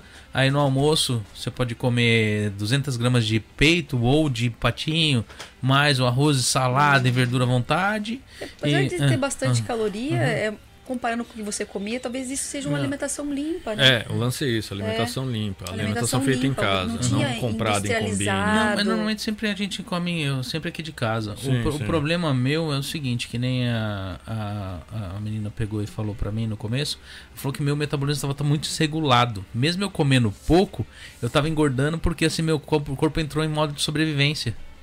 Letargia. É, ela falou que eu tinha de reajustar o meu metabolismo, por isso que eu podia comer assim. Reajustar meu metabolismo para depois a gente entrar direito na dieta. Ah, entendi. Entendeu? Então era uma pré-dieta, é, é, na verdade. Então, e mesmo assim eu perdi, é, isso, eu perdi né? quase 10 quilos. Legal. E depois, quando ia realinhar. Realinha, agora realinha, sempre a tempo. Né? E, e, o que que, no caso, dentro da, da, da, da saúde e sabor, é, pro atleta, para quem tá fazendo academia, o que tem de prato cardápio, assim? Porque eu falo que comida de, de, de academia é muito ruim. Não, é meio. É meio. É meio. É, tem uma linha muito antiquada lá, é. o pessoal só come um tipo de. De proteína e um Isso, tipo de carboidrato, né? É, é muito restrito, né? É. A, a ingestão de nutrientes, massa, né? É. né? Mas é. Porque o pessoal também eles suplementam muito, né? Então eles tentam receber esses outros micronutrientes. E, e, e, muitos nutricionistas dessa, dessa coisa de academia de, de marombeiro, de ganhar massa muscular, é da velha guarda ainda de frango com batata doce, brócolis, né? E só comem aquilo. Mas é claro que eles têm uma suplementação enorme que supre bastante do resto, uhum. né? Mas uh, dentro do nosso cardápio a gente tem linha low carb, tem o spa em casa de emagrecimento, né? Tem algum, alguns pratos vegetarianos, veganos. Então a gente tem uma linha de mais de 120 opções, né? Então dá para a pessoa que sabe o que comer, ela consegue encontrar lá a alimentação. A gente está fechando agora, vai começar a colocar parcerias com, com Isso aí é novo. nutricionistas, né? Isso aqui hum. é, é, um spoiler. Que vai, o nutricionista na página da Saúde Sabor vai poder estar tá indicando uma dieta para as pessoas baseada nos nossos produtos. Mas basicamente a gente tem a descrição calórica de, de macros e micronutrientes de nos macros, né? Os macros principais e calóricas de e todos os ingredientes que vai em cada produto, né? Então isso para quem segue dieta, ela saber o que ela está comendo ali certinho, de quantas calorias tem, de quantas gramas tem, é o que é o diferencial, né? Que uhum. os outros lugares que fazem comida não, não presta essa mas assim, o que a gente segue mesmo é alimentação balanceada, onde tem a proteína, tem o, o carboidrato integra integral, tem os vegetais, hum. né, em todos os pratos, assim, eles é, segue isso. É, Aí, se é a pessoa uma... quer uma coisa muito restrita, aí ela vai ter que é alimentação se funcional, né? adaptando, né? né? com os pratos que sim, tem. Sim. E tipo, como que chegaram até vocês, o pessoal das Olimpíadas dos Atletas? Ah, Foram vocês que se inscreveram é... em algum lugar? Essa ou... é uma história é, assim. Essa é outra história. Ou o pessoal chegou e falou, hum, só, não tem o saúde e sabor. Ah. É... Bom. Finalizou, né? A... É, é, eu tenho, eu tenho minha crença pessoal, né? Sou gnóstico e acredito muito na, na, força do pensamento e na força de realização, né? E que o ser humano pode muito mais do que realmente ele realiza. Aliás, ele realiza tudo na vida dele. Aí um dia a gente estava vendo a televisão, só para te dar um, um, um prefácio Salto da coisa. era em casa. Era em casa ainda. Salto era em A casa. gente tava vendo televisão, aí tava mostrando, não sei se tava ao vivo, se era uma gravação do sorteio de quem ia ser sede das Olimpíadas de 2020, né? Sim. Aí até que falava o Motenashi, né? Aham. Aquela moça lá, parece mestiça, sorteou, falou, ah, é Tóquio, é. Aí tava vendo a televisão, a Clarissa com, na, sala, a Clarissa co- cozinhando na cozinha. Eu falei, amor, eu não sei o que, mas a gente vai fazer alguma coisa nessa Olimpíada. E isso foi oito anos antes da Olimpíada, né? Chegou assim uns três anos do- antes da Olimpíada. E eu, eu contei essa história pra muita gente. Pra todo mundo na empresa, ela sabia disso já. Aí já quatro era- anos, é. né? Quatro anos. Quatro anos depois? É, quatro anos antes das Olimpíadas É. foi isso aí. Porque é a cada quatro anos, né? Não, não, é, sei, mas whatever. Ah, aí, aí chegou assim uns três anos antes da Olimpíada, 2017 mais ou menos. Aí eu recebi um e-mail. Olha, eu sou o Gustavo Harada, eu sou gerente do Comitê Olímpico Brasileiro e queria saber se vocês estão interessados de fazer parte da licitação para fornecer para os atletas brasileiros. Cara, sabe aquele Ah, negócio? vieram até você. Não, não, eu né? recebi um e-mail. Um e-mail. Aí, aí, sa- sabe, a primeira coisa que eu fiz foi dar print naquele e-mail lá, saí do meu escritório, fui lá no escritório do, do pessoal lá, falei, quem foi? Peguei o e-mail assim, quem foi? Ah. Quem foi o quê? Quem foi que passou esse trote aqui? Sabe, tava muito Ah. fácil, muito, muito assim, vocês gostariam de tal, tal, tal. Falei, quem foi? Não, não fui eu, não fui eu, não fui eu. Aí, sério, eu fiz isso. Antes de ver o e-mail dele, se era verdade, de se conferir, eu- na hora que eu vim imprimir, falei, é trote, né? Aí ninguém, ninguém, todo mundo assustado assim. Falei, será que é verdade, né? Será? Aí eu olhei o nome do cara, bati o nome dele lá no, no Google e realmente ele era um ex-atleta olímpico, ele era gerente do Comitê Olímpico Brasileiro, o e-mail dele era arroba Comitê Olímpico Brasileiro. Aí respondi o e-mail, dali a gente começou a fazer um. As equipes vinham fazer teste aqui no Japão de climatização, né, para ver em época que ia ser a Olimpíada, um ano antes, dois anos antes. Algumas equipes vinham é, competir aqui, né? No caso, teve o Mundial de Atletismo um ano antes da Olimpíada. A gente fez o, o alimentação de várias, umas sete vezes, assim. Aí eles gostaram da nossa comida, mas ainda tinha que ter uma licitação. Aí nós concorremos com empresas Enormes. enormes daqui do Japão. Uma delas é a Mundial. Ginomoto. Ah, japonesas. É, né? japonesas. A gente concorreu com todas Vocês essas empresas. passaram para toda, toda, toda a equipe da só a brasileira mesmo. Só brasileira. Só Ah, brasileira. tá. Então a gente competiu com essas, essas empresas enormes, mas a gente queria muito fazer esse serviço, então a gente. Como a gente sempre faz, a É, gente, a e gente o- e o coloca o sangue mínimo de. veia, né? é o mínimo de lucro, né? A, a intenção é, é levar, é servir, né? É levar a alimentação que a gente acredita que é melhor, que transformou a nossa vida, para transformar a vida das outras pessoas. Então a gente conseguiu fazer o preço mais baixo e a alimentação que o pessoal já tinha testado, já tinha gostado. Foi um feedback maravilhoso dos atletas. Pô, cara, esse pessoal de alto nível, a gente tratou com os melhores do, do Brasil, né? De atletismo. de- a gente teve mais contato com atletismo e surf, né? Aham. O pessoal é humilde, é bacana pra caramba. Eles comem, entram na cozinha pra agradecer pela comida, sabe? Pô, isso Olha aqui tá maravilhoso. Muito bacana, sabe, cara? É, não, não é se pensar, ah, metido. Não é, são pessoas humildes, batalhadoras, muito bacana. Foi muito legal, sabe, esse contato com eles ali pra, pra ver, poxa, como são pessoas. de- É. Como é uma pessoa de, de sucesso, assim, né? Em, grande quantidade. Todo Aham. mundo ali é de sucesso na sua área, né? Sim. E É começou assim, sorteando, e, e falou assim: ó, eu não sei como, amor, mas nós vamos estar lá nas Olimpíadas. E eu, nossa, será que ele. Realizou. E, veio isso aqui, a hora que ele contou, eu falei: meu Deus, tá acontecendo, você lembra daquilo? E, e foi. Foi e deu certo. Foi. Nós fomos fazer lá as apresentações antecipadas, foi muito positivo. Nós ficamos um mês lá em Tóquio. Tóquio. ah, alimentando mais de Nós 400 ficamos entre atletas. cinco bases funcionando simultaneamente. Tinha sete Nossas bases, a equipes. gente cuidou de cinco. Nossa, que da hora. Os outros tinham os seus próprios cozinheiros das suas delegações. Ah, né? teve gente que trouxe que trouxe, cozinha. Ah. trouxe. Futebol. Ah, o futebol falaram que foi totalmente Foi separado, totalmente né? separado, Até é. imprensa, Foi tudo. tudo. Futebol é outro, outro protocolo. é. Mas a, a maioria dos atletas e comissão olímpica E a nós gente ficamos contentes porque foi a primeira vez do, do surf que estava entrando nas Olimpíadas, né? E ganhamos, E né? ganhamos, né? E foi a maior conquista das medalhas. Eu falei para todo mundo que eu encontrava, cara, ali dos atletas, eu falava, não, você vai ter o melhor desempenho que você teve. Na, no atletismo, nós ganhamos pela primeira vez a medalha de ouro no Mundial de Atletismo, revezamento 4 por 100. E eu falei, eu vi um menino correndo e falei, cara, você vai ganhar. É o último que rece recebeu o bastão no, no revezamento, né? O André, né? Você pisca, ele O Paulo chegou. André. O menino não, era muito rápido. Tanto que ele, quando que ele corre, você piscou, ele já chegou lá. Eu só acompanhei a do skate. É. A de Ah, skate. linda demais. né? Acho que foi uma japonesa que ganhou, não foi? Foi uma japonesa? Foi. Foi. um- Foi. Mas a brasileira, acho que ela ficou em segundo. Ah, É, isso, a lá. né? novinha, né? Foi legal pra caramba. E foi a maior conquista de medalhas da história do, da Olimpíada Brasileira, cara. E a gente ficou muito feliz. Que, pô, foi no Japão, com o clima totalmente diferente, sabe? Mas E ele. tava em clima do corona. É. Mudaram o protocolo É, várias tava- vezes pra gente atender Aham. os, atletas, É. sabe? Foi, foi bem puxado, né? Mas nós conseguimos E entregar Falando todo esse nisso, é, é, quando começou o Saúde e Sabor nessa, nessa. O ano? Foi quando começou? Com as tipo- Olimpíadas? Não. Começou o Saúde e Sabor. A empresa, que a gente É, abriu a empresa, empresa? Ah, faz uns cinco anos já. A Cinco empresa anos. aberta, mas a gente Tipo, já tava em casa aham, antes sim, sim. disso. É, a onda do, do, do que aconteceu ajudou vocês? Não. Ou prejudicou? Olha assim, ó. Como vocês entregam. É, É, é, então, é, olha só. Ah. Você vai entender o que eu tô falando. Ah. A gente começou esse negócio de corona.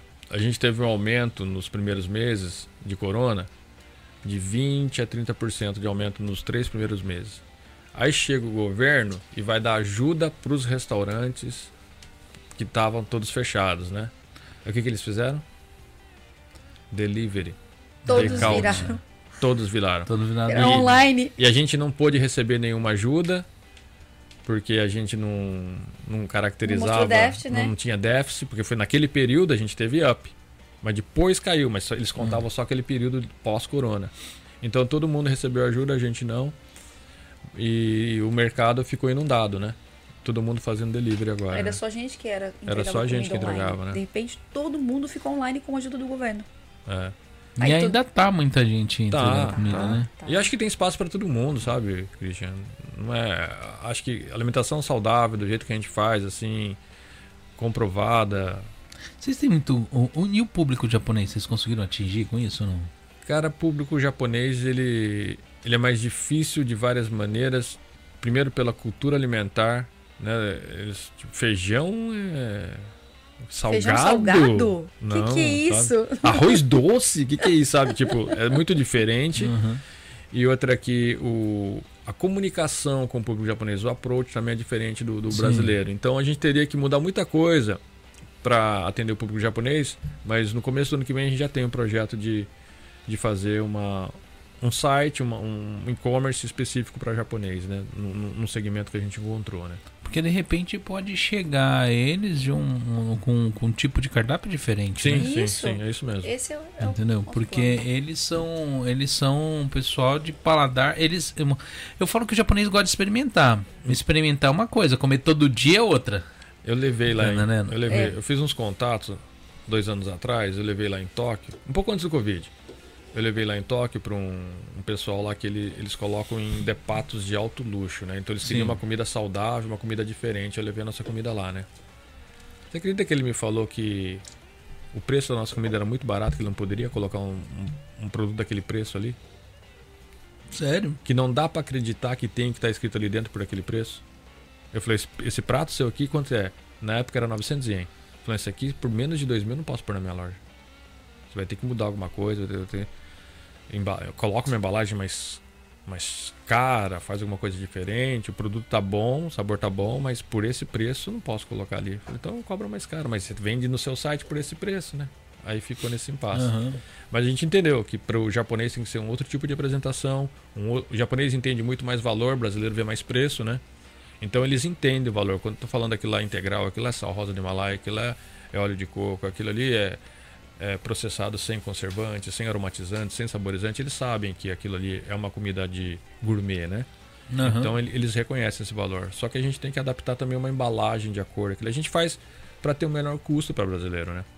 Então, É, eu, eu passo, eu passo quando eu vou, vou fazer a minha declaração de imposto, né? é, algumas vezes já perguntaram, mas esse ano o cara foi bem expressivo. Ele falou assim: quanto que é um corte de cabelo no salão brasileiro? Aí eu falei pro preço, ele falou: ah, é muito barato. é, é. Aí eu virei e falei assim: tá, né? Vou começar a atender japonês. Mas é a mesma coisa. barato. Você Ah. sabe a diferença de culto pra você atender um japonês e atender um brasileiro. É a mesma coisa. Em todo segmento, acho que é a mesma coisa. E o japonês, ele tá. Ele não paga só pelo produto, né? Ele paga por todo um Pela sistema. experiência, é, pela é, experiência, pela experiência. tudo. É, O- eles o- apreciam aham. muito, né? Coisas E novas. querendo ou não, o, o estrangeiro, não, não, não sei se no geral, mas cada ano que passa eles estão recebendo muito menos no Japão. Muito menos que o japonês. O japonês tem um. ele- Eles têm assim. É, é um salário maior. Apesar do brasileiro acreditar que eles é menor o salário, né? É, porque eles vê o só do mês, né? Não vê o bônus, né? Entendeu? Isso. E, mas o japonês recebe muito mais. Não dá pra andar é, é, de Alphard, andar de Lexus, é, viajar pros melhores lugares ganhando 180 mil ienes, tá entendendo? É que eles fazem é. diferente, né, Christian? Eles vivem com muito pouco. Eles vivem com muito pouco. O brasileiro tá consumindo carne todo dia, o japonês não. Ah, mas eu acho que isso já passou Sim, essa fase. Sim, Hoje os brasileiros comem mais é frango. mas me- mesmo assim, o japonês ele é muito econômico, ele planeja muito, ele pensa em, em, É, em 10 gosta de anos, daqui a 10, 5 passear anos, daqui a 10 anos. O bastante, brasileiro né? só pensa no mês que vem, no máximo. Hum, é, mas ó, que nem eu falei de frango, daqui a pouco a gente zoa, porque não é japonês que fala flango, né? É chinês. mas daqui a pouco o brasileiro tá falando flango, flango, eu quero flango. Muita gente no Brasil zoa com o negócio do flango, viu, gente? Mas é chinês que não fala, que fala. É o japonês, ele não. Não fala ele, nem é, o L, né? É, ele tem dificuldade pra falar o L.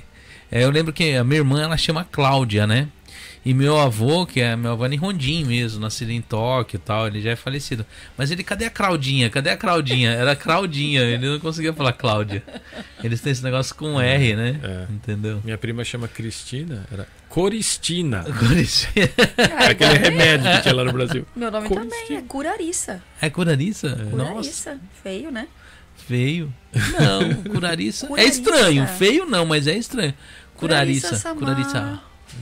Apesar que eles falam rápido quando eles falam, eles falam curariça. É. né? Eles têm um jeito de falar diferente da gente, né? É. Mas tem o sobrenome que eles. É, é, o, o, Carudinari. Não melhora muito, não.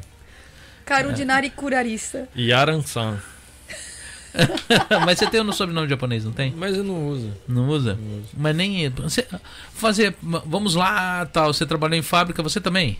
Sim. Trabalhou no começo. Você trabalhou quantos anos de Cheguei fábrica no Japão? trabalhei em fábrica. Trabalhei três anos numa empresa e depois, quando mais três na outra. Depois surgiu a saúde e sabor. É. Ah, no Brasil vocês faziam o que no Brasil? Aí eu trabalhava com reprodução de obra de arte e embalagens. Reprodução É. de obra de arte? Como. É artista, artista plástico famoso. Ah, aí você fazia uma a cópia. digitalizava ah, em alta definição, Resolução, resolução, ah. e imprimia em canvas uma série limitada. Ele numerava e assinava aquela série, então vendia por um- uma fração do valor do original. né? Ah. um quadro de famoso, um quadro que foi numa exposição, Ah. um quadro que tem um sucesso de artista renomado, Gustavo Rosa, Ademir Ah. Martins, Mena Barreto, trabalhava com artistas fortes assim. E esses caras que assinavam ou não? Eles, eles que têm que assinar, é a assinatura dele, Aham. é o autógrafo dele. Ele fa- tem muito disso aí.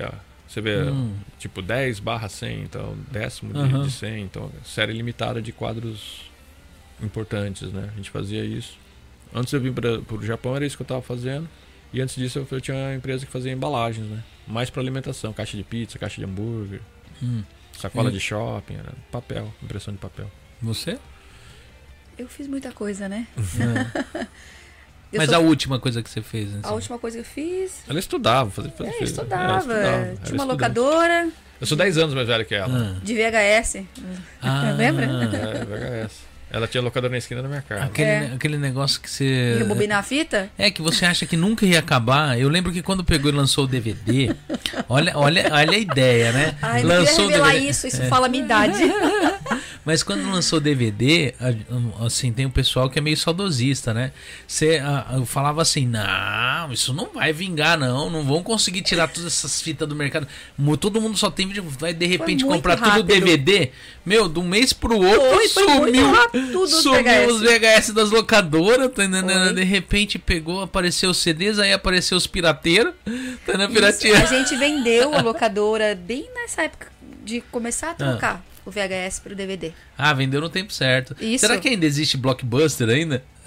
Não Acabou sei. pro Netflix. Você sabe É. essa história? Netflix Blockbuster? Não, não. Netflix? Ah, eu já ouvi alguma coisa. Se eu falar que eu não, não- eu já ouvi alguma coisa, mas não É. vou me recordar. Netflix no começo queria vender pra Blockbuster por acho que era 2 milhões de dólares. Ah. A Blockbuster recusou. Hoje a Blockbuster faliu e Netflix vale bilhões de dólares. Pois é, mas são umas que- eu não sei se existe ainda isso. Não, Não, falam, faliu, faliu. falam Faliu, que né? não, falam que tem uma em Nova York, tem uma blockbuster lá. Então, De DVD? É, não sei do que que é. E eu nem sei se aluga as museu, coisas, mas deve é. ser museu. Mas existe uma blockbuster. Pra ficar pra história, né? É, porque se você for ver, né, meu, tipo, as locadoras só não acabaram no Japão. O, É mesmo, o Japão é o, único, muito. é o único país que eu acho que do mundo que ainda existe locadora. É Tá mesmo. entendendo? É porque você vê, é, Netflix é mais filme americano, Aham. séries de país assim. O japonês tem muito aqueles filmes antigos, aqueles filmes japonês mesmo que é da cultura deles que não entra no Netflix, né? Então o pessoal ainda vai al- alugar no locador. Tem, É, por é. isso, o videocassete ou sei lá, Aham. o DVD. Eu, eu não sei se vai por causa disso, não. Eu acho que o Japão, eu falo que o Japão é fora da curva. Eles usam fax ainda. Então não dá pra pegar. não dá pra você pegar e discutir com esse povo, tá entendendo? Tipo, porque eles têm locadora ainda. Aceitem, porque assim. É impressionante. Você chega nos lugares assim É, no Japão, bastante. eles ainda os arquivos é tudo de papel. Você chega lá, é É, tudo os é, negócios. é, tá, então não. As clínicas, É, né? então acho que isso é uma coisa que vai demorar no Japão eles se desapegarem desse tipo de coisa. Eu acho que. Porque assim, ó, é o pessoal mais novo não vai entender, mas o pessoal mais velho sabe o que, que é o gostinho de, sei lá, na locadora, ficar escolhendo ali, ó, o filme que você vai assistir e tal. Vai- né, E vai por fim- virando é, assim as E por fim das contas, você enrola pra caramba, pega um filme que você ia assistir, você vai embora com a mão vazia.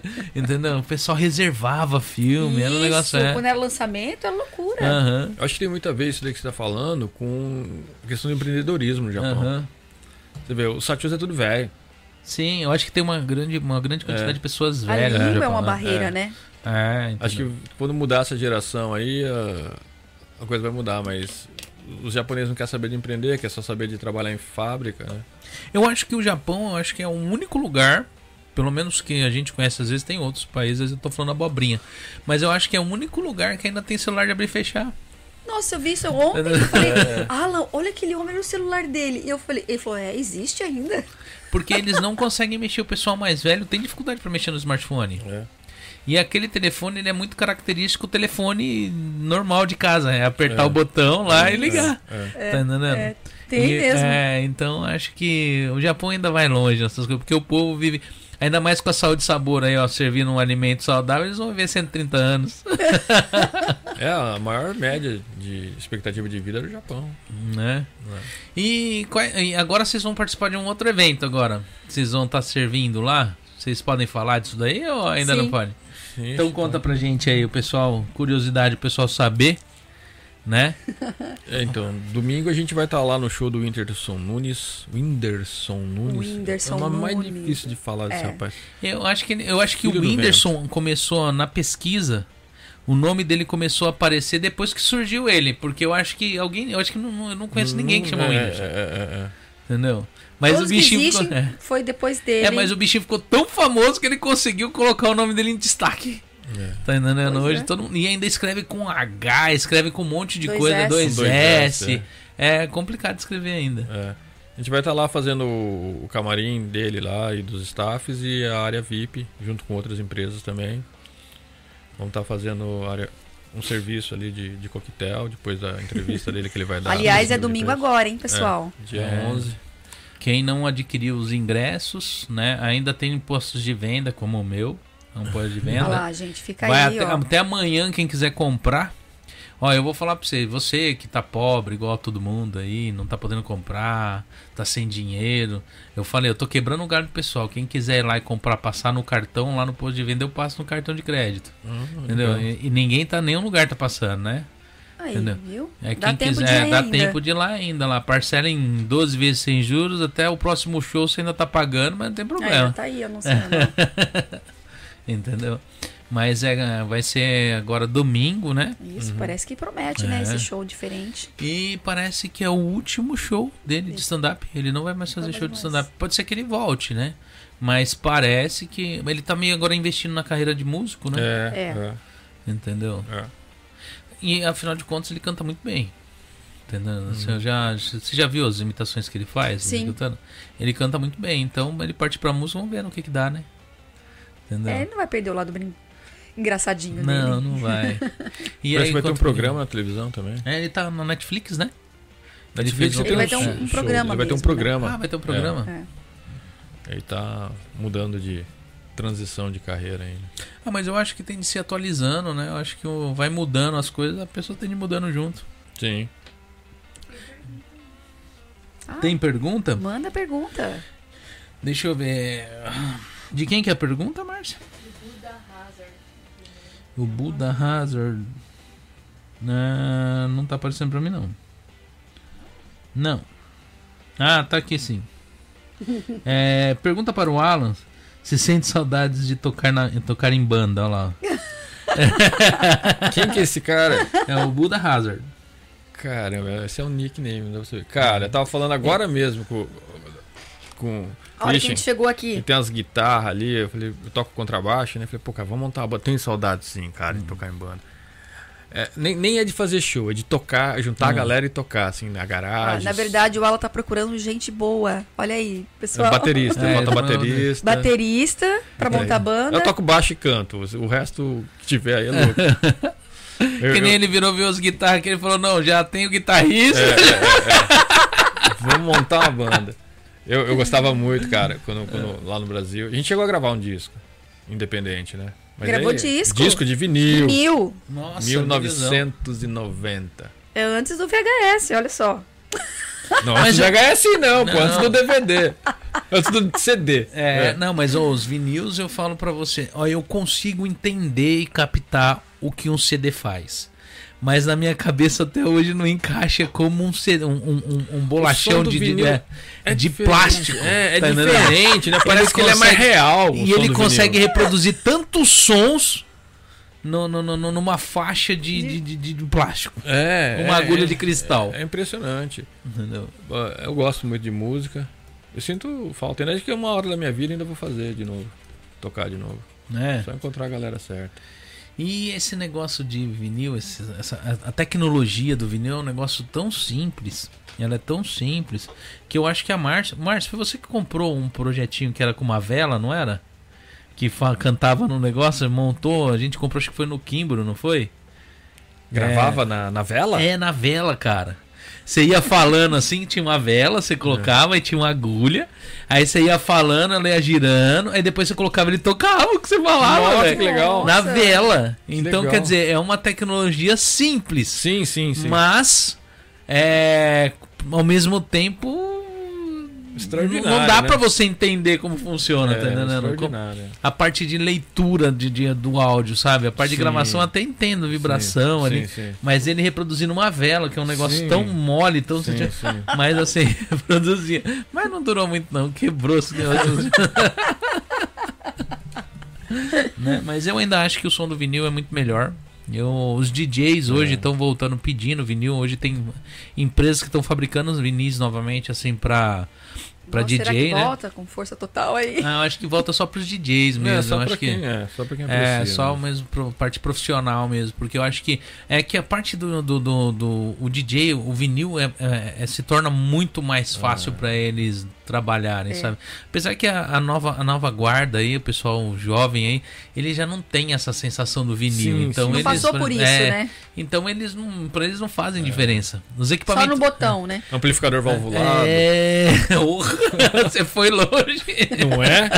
Pra contrabaixo não tem um, dá aquela presença se não for valvulado. Não, e antigamente você vê assim, por isso que fala que os músicos, eles eram músicos mesmo, guitarrista, baixista, eles tocavam, era na, você via toda essa, eles usavam compressor, eram uns negócios meio meio na tora mesmo, não tinha esse tanto de pedal, esse tanto de Sim, coisa não, não, eram uns negócios meio, É, né, os caras faziam Jimi Hendrix fazia todo aquele som, era na tora mesmo, é. Só entendeu? com a distorção do Não desfazendo dos músicos hoje, mas é outra outra É, atualidade, é, outra coisa, é, outra é. realidade. É. É a mesma coisa você falar do fotógrafo que fotografou a filme e do fotógrafo que É, pegou e foto- é, fotógrafo no digital. é, É, é, não dá pra você pegar e desfazer nem de um nem de outro. Você jogar uma câmera digital na mão de um cara que só fotografou em filme, ele vai apanhar pra bater uma foto no digital. É. É que mudou a realidade de cada Sim, um, mas. sim, sim. Né? É Mas- pra tudo, né? Eu vejo as fotos de casamento dos meus pais, meu, elas tinham uma alta resolução, velho. Aquelas fotos. As que não tinha resolução eram fotos que eram de máquinas comuns, É, que eram é. mais baratas. Mas as máquinas que o pessoal usava pra fazer boa foto desses casamentos era de alta resolução, mano. Você tá falando o quê? Eu não falei pra você que eu fazia a reprodução é. de obra de arte? Era naquelas máquinas de tampar e abrir com a mão. Nossa, cara, aquelas que É, você passa estilo é. de, de plotagem. Ano 2000, é, era assim ainda, porque o que aquela, aquela câmera captava de, de, de informação. Com lâmpada fluorescente? É, porque era um. Uma, sei lá, um diafragma que é muito grande, ele captava muita informação. Era aquelas câmeras antigonas de sanfona, assim, ó, o foco dela. Nossa. Não era digital. Digital não dava mesmo. Não conseguimos, até o ano de 2000, né, não conseguimos fazer uma, uma reprodução digital ao nível de. Mas, Hoje em dia ah, pode ser. Que É, tem, mas naquela 2000 época não era, tinha. tinha muito, era muito pixel, É. pixelável, É, não é, dava não pra. dava, dava. Eu vejo as fotos que batiam naquela época, tem umas fotos da, em 2003, da minha filha, tinha um ano. Nossa, era. Você olha e fala, meu Deus do céu, cara, que horrível essas fotos. É, Era de máquina digital. No início das máquinas digital, é, o pessoal usava horrível, horrível. SD de. Acho que era de. não, acho que era de. De megas é, ainda. né? acho que era de 50. Era 12, 32 meg, eu isso, acho. isso, isso. É, era igual filme, dava pra bater tipo 15 fotos, 17 fotos, não dava pra bater mais que A isso. primeira que eu, que eu vi lá era, era com disquete, era com flop a máquina. Não tinha nem Hum, card nossa. ainda. Era flop. Era enorme assim, ia com flop. Você tá louco. Antes do. Você é velho. É. Tem muita É, coisa pra falar. Aham. É, vou fazer aqui outra pergunta do Garage One. O que vocês acham sobre pessoas veganas? É saudável? Tipo, é Boa saudável? garagem. Isso aí foi boa, hein? Eu acho que ser saudável e não ser saudável, não, não interessa se ele é vegano, se ele é pisciano, se ele é low carb. O saudável ou não saudável tá no processo. Hum. Você pode pegar assim, uma carne vegana que os caras tentam fazer para ficar com sabor de carne. Vai um monte de química saborizante ali, colorante para ela dar cor, sabe? Inserção de gordura não animal ainda, então muitas vezes gordura trans para ela ficar suculenta. Então vai muito de como é processado o alimento, tá? Qualquer uma pode ser saudável. E, e tem gente que fala, não, todo mundo tem que ser vegano. Vegano é, é bem radical. Alguns veganos é mais por religião, parece. Aham. É, tem dó do bichinho. Não é nem por Sim. nutrição, tá? Não, mas eu, eu tenho minhas. Desculpem, veganos, mas eu tenho as minhas restrições quanto a vegano. Eu, eu falo Não, que. não, é porque eles pegaram pesado às vezes na mídia, mas olha só. Você vai falar para um, por exemplo, para um esquimó ser vegano.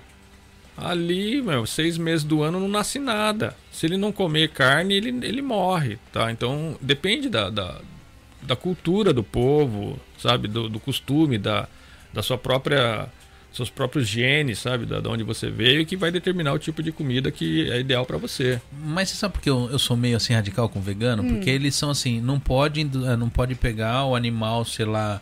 é, o pessoal faz a procria do animal para ser. Porque esses animais, na verdade, nem existiria se não tivesse esse comércio alimentício. Tá entendendo? Tipo, esse gado que a gente come, a galinha que a gente come, né? É, agora, justificar, tipo, a morte dos animais, é dá dó, né? Mas eu, eu, eu pergunto para um vegano se eles têm a noção de quanto, de quantos animais silvestres morrem numa queimada para enriquecer solo para plantar soja. Tá entendendo? Animais que não morreriam, animais que estariam ali se não tivessem esse preparo de solo para pegar e plantar soja ou plantar qualquer tipo de alimento para que não, não, não mata nenhum animal, entre aspas. Ah, cara, hoje em dia você vai falar essa coisa de, de só falar seitas alimentares, veganismo, é, low carb, ketogênica. É, é- é que nem falar de futebol, cara. Aham. Não tem acordo.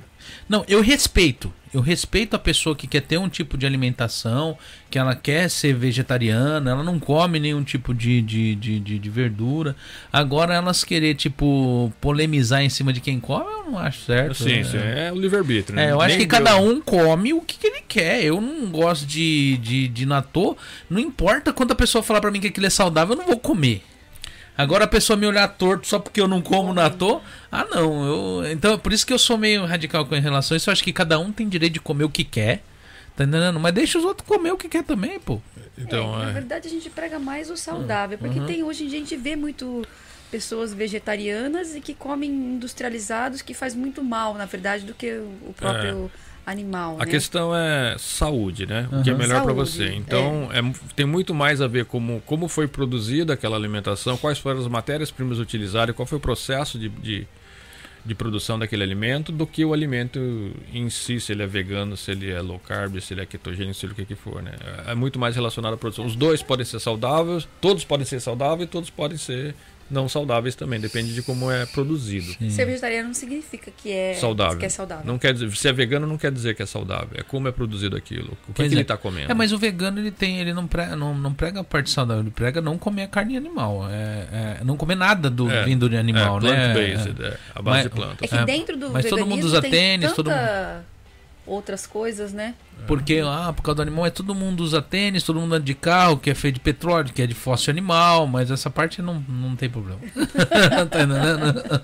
É, a cultura e esclarecimento de cada um, isso é em cada um. tudo, cara. É, então é o que eu falo pra você, é um negócio, essa parte assim, eu não, eu não, eu tô brincando aqui, eu não discuto essa parte, porque que nem ele falou, é igual religião, É. igual time de futebol, é igual política, é uma É. coisa de cada um. Particular de cada um. É, mas assim, eu, eu acho zoado quando a pessoa vai comer. Ah, vocês estão comendo cadáver, vocês estão comendo isso, isso, aquilo. Deixa o povo comer churrasco, mano.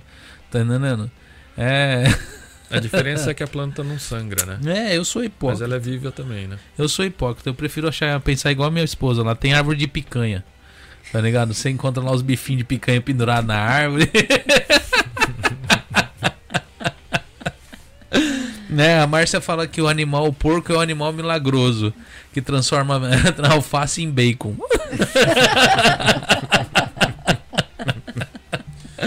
né? Eu vou A gente gosta muito de vegetais, né? Nós É. não somos vegetarianos, mas a gente gosta muito e a maior parte da comida da nossa mesa são vegetais, mas nós não somos vegetarianos. Mas você levantou um ponto importante que eu acho assim que muita gente acha que só porque a pessoa é vegetariana, às vezes a pessoa é vegana ou ela, ela, ela come saudável. Esse negócio que você falou é, é, é interessante porque essa parte da o que você falou da carne, né, é, é, vegana é um ponto importante porque todo Muito mundo acha processado. é tem Cara, muita coisa ali pra Você falando, eu lembrei.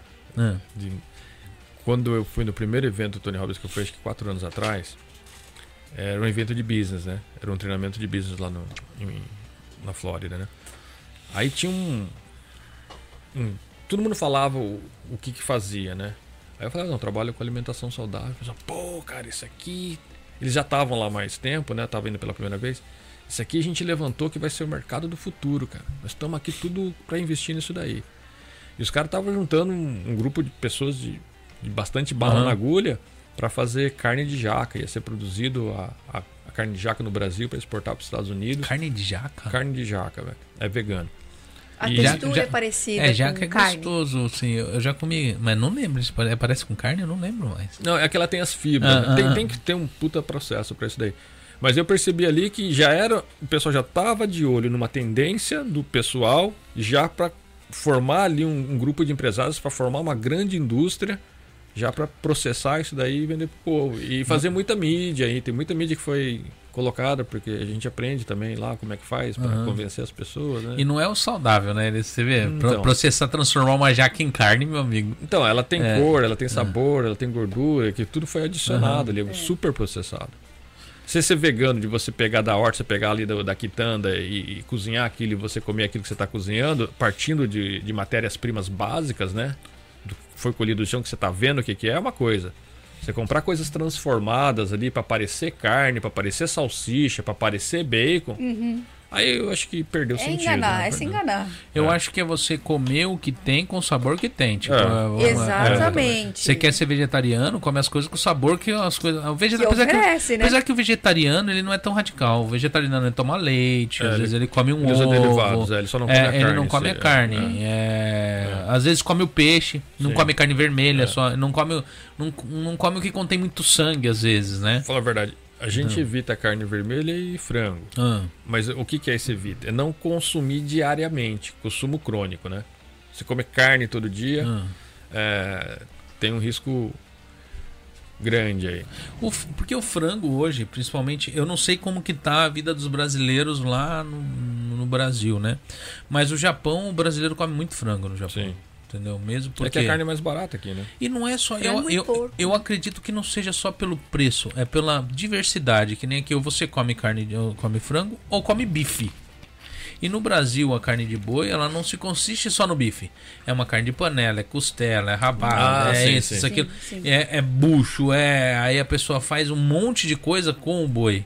Né? Aqui não. Aqui ou você come bife, ou você come frango. Ou você come peixe. Que peixe o pessoal acha que é barato, aqui no Japão é caro.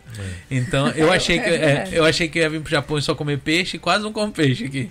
Entendeu? E, é- é- e- e o pior é que a gente come frango pra caramba e frango do Brasil. É engraçado isso É. mesmo, né? É, né? Então eu acho que a alimentação hoje aqui do brasileiro aqui é, é, é mais frango. E você chega num combine, numa loja de conveniência, pra quem tá no Brasil não sabe o que, que é, essas lojas de conveniência igual dessas BR Mania que tem no Brasil, que é de posto de gasolina, só que aqui elas são individuais, né? Quem já mora em São Paulo, mora ali pra Liberdade, tem o 7-Eleven, você encontra essas lojas, mas pra quem é de outras cidades, encontra essas lojas de conveniência. E aqui elas têm esses marmitex pronto, que eles chamam de bentô, e a maioria é frango. É. A maioria é frango, quase 78% é frango, e o resto que sobra ali se divide entre porco e, e, e, e, às vezes carne de, de, de boi, que é muito pouco, aquelas filetinhos, É, entendeu? Então o Japão, mesmo o próprio japonês consome muito frango, né? sim. E dentro da dieta do, do Sol de Sabor tem muito frango ou não? A gente procura fazer bem misturar, Balanceado. balanceado, né? E o cliente escolhe o que, que ele quer comprar. A gente não, a nossa proposta não é dizer o que, que é certo, o que é errado, porque tipo minha minha filha, a gente adora peixe, né, e frutos do mar, né? Minha filha tem alergia a peixe e frutos do mar. Então não, não Ah. adianta, não, come, que ela passa mal. Então não tem jeito. Então cada pessoa tem que entender a- as suas afinidades, as suas restrições e, e seguir com isso e focar em como é processado aquilo e não tanto, sabe? Se eu vou comer peixe, se eu vou comer carne, Aham. como é que é processado isso, né? Ah, entendi. É, tem, o Márcio, antes dessa pergunta, essa daqui é do Garage One? Não é pergunta, né? É, você viu mais pergunta aí? A Márcia quer fazer pergunta, né? Ah, a Márcia queria fazer uma pergunta. Vocês fazem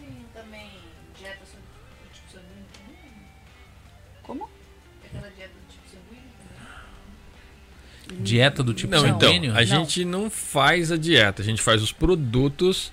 Ah, então tem um. Então, é, aí quem. A nutricionista, existe tem um car- cardápio enorme, mas nutricionistas, as nutricionistas que trabalham usando nossos produtos, ela- elas veem os nossos A produtos, sua é necessidade. a sua necessidade pro seu perfil e ela indica para você. Logo, logo vai ter as nossas nutricionistas É. lá com, com o portfólio delas para estar assessorando os clientes. Aí ela vai ver o seu perfil, o que você precisa e vai adaptar a nossa alimentação para você. Meu avô hoje tem celular de abre e fecha que o pessoal. Esse é a não TV? Acho que é. O que que, o que que seria a não TV? Porque ó o cancelamento, você sabe que Ana é o único nome que não tem aumentativo, né? Você sabia disso?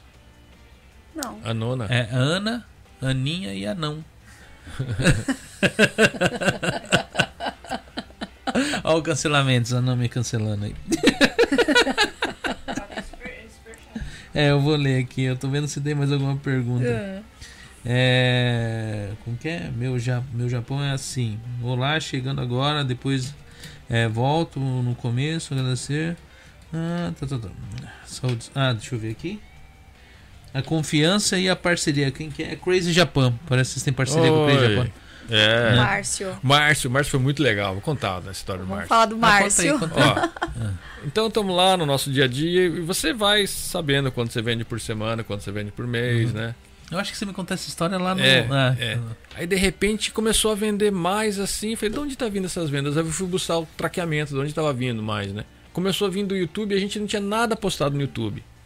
Aí achei o link e era do Crazy Japan TV, o Márcio, ele tinha feito um box lá dos produtos, tinha comprado, tinha mostrado e, os- e o pessoal que segue ele curtiu e, e gostou. E ele não tinha pedido nada pra gente. Eu achei muito legal que ele comprou, fez um box, mostrou por conta dele e falou da nossa empresa sem ter nem falado com a gente. É, partiu dele. É, partiu partiu dele. E é nosso parceiro até hoje. Agora a gente patrocina, dá uma ajudazinha pra ele e ele é nosso parceiro até hoje e pros seguidores dele também. O Crazy Japan, ele tem canal. Eu vou... Hã? a gente encontrou com ele.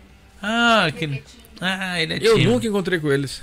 A gente encontrou ele lá no Brasilian Day. Eu nunca A encontrei gente com nunca eles. encontrou ele pessoalmente. E nós convidamos ele pro Brasilian Day, só que ele é tímido, né? Engraçado, né? Aí eu falei pra ele, não, você vem assim, né? Aí ele falou assim, no dia que ele estiver preparado na vida, que eu acho que não vai acontecer. Mas assim, eu acredito que você vem aqui um dia. Ah, aquele aqui, a Márcia pegou e viu, viu, ela virou e falou, não, menino do Crazy Japão, eu falei, não sei, ela foi procurar na internet, olhar pra cara, olhou pra ele, é, É ele, ele mesmo, mesmo. foi lá. Entendeu? Nós encontramos ele lá no Brasilian Day. E o pessoal gosta tanto dele. É, mas ele é tímido. Mas assim, é, acontece. Mas assim, quem sabe? Eu falei assim, vem com alguém que se sinta confortável. A gente bate papo, ó, já tem duas pessoas aqui, ó. Chamar vocês de anfitrião convidado, ele vem aqui, ó. o Garage One mandou um superchat aí de Gorria Coen. Muito top a conver- conversa com eles. Parabéns. Se puder falar é, amanhã, live do Zé Ruela, 20 horas, sorteio uma churrasqueira em um carro arigatô. É, já eu li pra você. né? Tá bom, já mandou o superchat, valeu. Deixa eu ver aqui, ah, não te vi. É, queria ir no show do Whindersson Nunes, mas eu moro no Brasil ainda. Pô, mas aí é mais fácil, né, cara? Porque aí você vai no show A dele. frequência é maior, É, né? Aqui no Japão é mais difícil do homem fazer show. Deixa eu ver aqui, é. é qual é? O horário do Brasil ou daí? Não sei. O quê? Não entendi. Não, não- do sorteio. Ah, do sorteio. Horário do Japão. Ah, deve né? ser horário do Japão. É. Deixa eu ver. Tem mais alguma pergunta, Márcia? Acho que não, né? Entendeu? Pergunta qualquer coisa. Você tá com Um problema? Pergunta alguma coisa aí que você quer saber. Não tem nada a ver com o que a gente tá falando. Pergunta qualquer coisa. Hã? Não, então deixa, mas- deixa eles perguntarem. Quem tiver com algum problema aí, É. a gente ajuda a resolver. Vamos fazer um mastermind aqui. A Márcia, a Márcia quer ir para outro assunto. Já já eu vou para esse assunto que ele já citou aqui. Gente, é, para quem tem, para quem tem alguma pergunta para fazer, daqui a pouquinho vai ter um intervalo, né? O The Pizza até se pronunciou aqui, ó. É, se pode ser pizza de atum. Nós vamos comer pizza. Pode. ah, mas eu trouxe uma coisa pra gente compartilhar. Ah, Com compartilharemos. Não, nós vamos mostrar o que vocês trouxeram, né? Que é do, do, do- é do Saúde e Sabor, é da né? saúde e É uma sabor. novidade. É, É, a novidade. Cara, viciei nisso daí. É. É. Eu Ele, não ele, conhecia. ele come todo dia. Ah, Eu é. adorei aquilo ali. Nunca tinha comido E, aquilo. engorda ou não? É, tu... Não mente. Ó, mente pra mim, Ó, vai. Ó. Tudo que se come demais. Ah, ó, eu como um bolo daquele por dia. E eu não, eu, eu não tô treinando. mas tem gente que tem tendência a ser magro. A ser magrinho, né? É, eu, Oh. eu, eu tenho uma raiva de você. Eu acho melhor você começar a comer esse bolo todo dia um. É, Eles sabem Mas, mas você. sabe, sabe que é? é? é? Cara, é você comer coisa limpa. Não tem erro. Porque olha só, o, a fome né, o- o- é, um, é um estímulo cerebral. É. A fome acontece quando o seu corpo está precisando de algum nutriente, de alguma caloria, de alguma coisa. Tá? Aí te dá fome e você vai comer. Se, se você recebe os nutrientes, não só calorias, os nutrientes, vitaminas, minerais, tá? recebe os nutrientes, a o sinal de fome passa. Se você come junk food que não tem nutrientes, o sinal de fome não passa. Você, você para de comer porque sua barriga. Já teve barriga cheia e tá com Sim, fome sim. ainda? Ah, também tem o fato da ansiedade. Tá, cara, mas mesmo com ansiedade, se, se você não mandar toxina pra dentro, o seu cérebro vai reagir, diferente. Vai ver que recebeu o alimento, ah, recebeu o nutriente e vai parar o sinal de fome. Sim. É, é- é- é científico isso, cara. É só comer comida limpa que é muito difícil de engordar com comida limpa. conversar com vocês, de repente surge uma parceria aí, ver se Vamos, como. vamos. Eu, Não, eu- eu- é questão de como disciplina. comida limpa. É, é disciplina. limpa. Se você falar que vai comer só a nossa comida, a gente É. faz o negócio. Mas se É. você começar a vai sabotar aí. acontecer naturalmente a, a sua transformação. Eu, na verdade, eu não sou muito de comer na rua, né? Eu não sou muito de comer coisa da rua. Ele vai ter que assinar como- um papel dizendo Não, que é. vai seguir. Igual você fez você assinar isso, aqui, ó. é. Você fez termo de compromisso. Termo de compromisso com a saúde e sabor. Eu vou E, seguir e vou fazer um prêmio. Quem mandar uma foto do Christian comendo qualquer porcaria ganha um mês de saúde e sabor. Aí. aí Para você o tá seu roda. bem, é para o seu bem. E para Mas- o bem dela também. Você quer assumir o compromisso na frente de todo mundo de se emagrecer? Ih. A gente te manda toda a Vai, alimentação pra vai você ficar emagrecer. esbelto. Ó, Um lá. mês, testa um mês. Ah, Um mês. É Faz um desafio sério. de um mês. Gente, Hum. é desafio. Gente, escreve aí, ó. Eu quero que ele aceite o desafio. É. A, a, a Márcia Um vai mês. escrever lá. Porque emagrece, cara, não tem como, é científico. Primeiro você vai Não desintoxicar. Aí você já vai desinchar. Logo de cara. E tô- Primeira coisa é desinchar. Você vai talvez nem perder tanto peso. Ô, te- teve gente que perdeu 3 quilos em 5 dias. Teve- Apesar que vocês vão me todo, todo- toda quarta e sexta eu como pizza aqui, ó. E é ao vivo. Mas daí, olha aí que bacana. Gente, eu tô no desafio e vocês estão aqui É. ao vivo. Eu tô comendo saúde e sabor. E o convidado, O convidado come a pizza. come a pizza, eu como saúde e sou o sabor. Não tem, não tem pra onde escapar. Devia ter É. trazido bentô aqui pra gente Tem, comer. tem sobremesa, tem suco, tem lanche, tem refeição, tem tudo. Não tem que você falar, ah, preciso comer fora. Não precisa. É, é verdade. Eu, Cara, eu é não- disciplina. É, é o quanto você quer isso, Christian. Na verdade, pra mim, Aceita. Por- por mais- aceita. por mais que pareça, não é difícil pra mim fazer isso, sabe? Porque que nem eu já. A, a Márcia sabe que é difícil eu comer na rua. Eu como mais aqui em casa, Então, o que te impede a- de fazer? As porcarias. Não, nada me impede, não. Então por que que você não faz? Hã? Que medo é esse? Ué, mas eu não, eu não tô falando que eu não vou que fazer. você Olha lá, acha, eu- Márcia, sobre isso? Você não fala, mas também não falou que vai fazer. Ela falou que acha que demorou. Hã? Não, vamos. Vamos. Vamos, ah, vamos fazer. É, É, a gente tá vendo. eu quero sim. Você tem que querer, cara. Se você querer, você consegue. Isso. É o primeiro passo. É a pessoa que vai fazer tem que aceitar. Você tem que querer, você tem que decidir. A sua vida é você que decide. Você tem, se você tomar uma decisão, você vai conseguir. Porque a gente vai te fornecer todos os meios para isso. Inclusive coaching, se você é isso que eu precisar. ia falar. É. Inclusive coach. É, é é o que você quer e o quanto isso é importante para você. Então fala para mim, daqui a 10 anos, como é que você se enxerga? Do jeito que você tá seguindo. Do jeito que eu tô seguindo, morto. E o que, que você vai deixar para trás? Hã? Que eu vou deixar pra trás? Se você morrer. Se eu morrer, um povo desamparado. E como é que você se sente vendo esse povo desamparado? Ah, mal, né? A gente tem de. Olha lá, o povo fazendo terapia comigo aqui ao vivo. Aqui, ó. Então, é, é- é agora, velho. Porque Amanhã nunca chega. Amanhã. Você viu aquele Alice no País das Maravilhas? Qual deles? Se Aquele for... qualquer um. Ah. Do- Tem lá o cara do chá lá, o. Sei, sei, O louco, chá. maluco. Aí ele chama lá a menina Chapéu. pra tomar chá. Aham. Aí ela queria é, torrada e chá. Ela queria torrada com geleia. Ele falou: torrada com geleia é amanhã. Aí dia seguinte eles foram no chá. De novo, a menina falou: ó, quero torrada com geleia. Não, já te falei que torrada com geleia é amanhã. Torrada com geleia era sempre amanhã. Hoje é só torrada, sem geleia. Se a gente fala é amanhã, é amanhã, é sempre amanhã, nunca chega. E qual que é a diferença de amanhã e hoje? A diferença é que só tem controle no hoje, no agora. No Amanhã é uma incógnita. Então, o que você não decidir fazer hoje, provavelmente você nunca vai fazer. Vamos começar comendo seu bolo lá. Isso. Esse- se você gostar do bolo. Vamos assim, se você gostar do bolo, você segue. Tá bom, Tá bom? Fechado. beleza. Truco! Aí tomara que ele goste. Não pode mentir. Não pode mentir. Não, a comida de não. vocês é muito boa. Eu experimentei lá no evento, né? É, eu experimentei É todo, exatamente aquilo. eu experimentei todos os pratinhos que vocês tinham lá, no, no- mostrando lá. Uhum. A comida de vocês é boa, é gostosa. Não, é. Tempero com erva. É complexo pra- Aham. pra fazer aquilo ali. Não é fácil. Pra dar aquele sabor sem ter nenhum Mas, tipo mas de só de química. você ganhar, desintoxicar e você ganhar mais vigor e, e mais clareza, né, pro, pro, pro dia. Eu, eu, na é- verdade, eu na verdade eu preciso fazer alguma coisa com a minha alimentação pelo fato assim, já tem coisas que eu não consigo comer direito. Eu não consigo comer pão. Eu já não como mais quase pão. Se eu comer me dá queimação, Uhum. entendeu?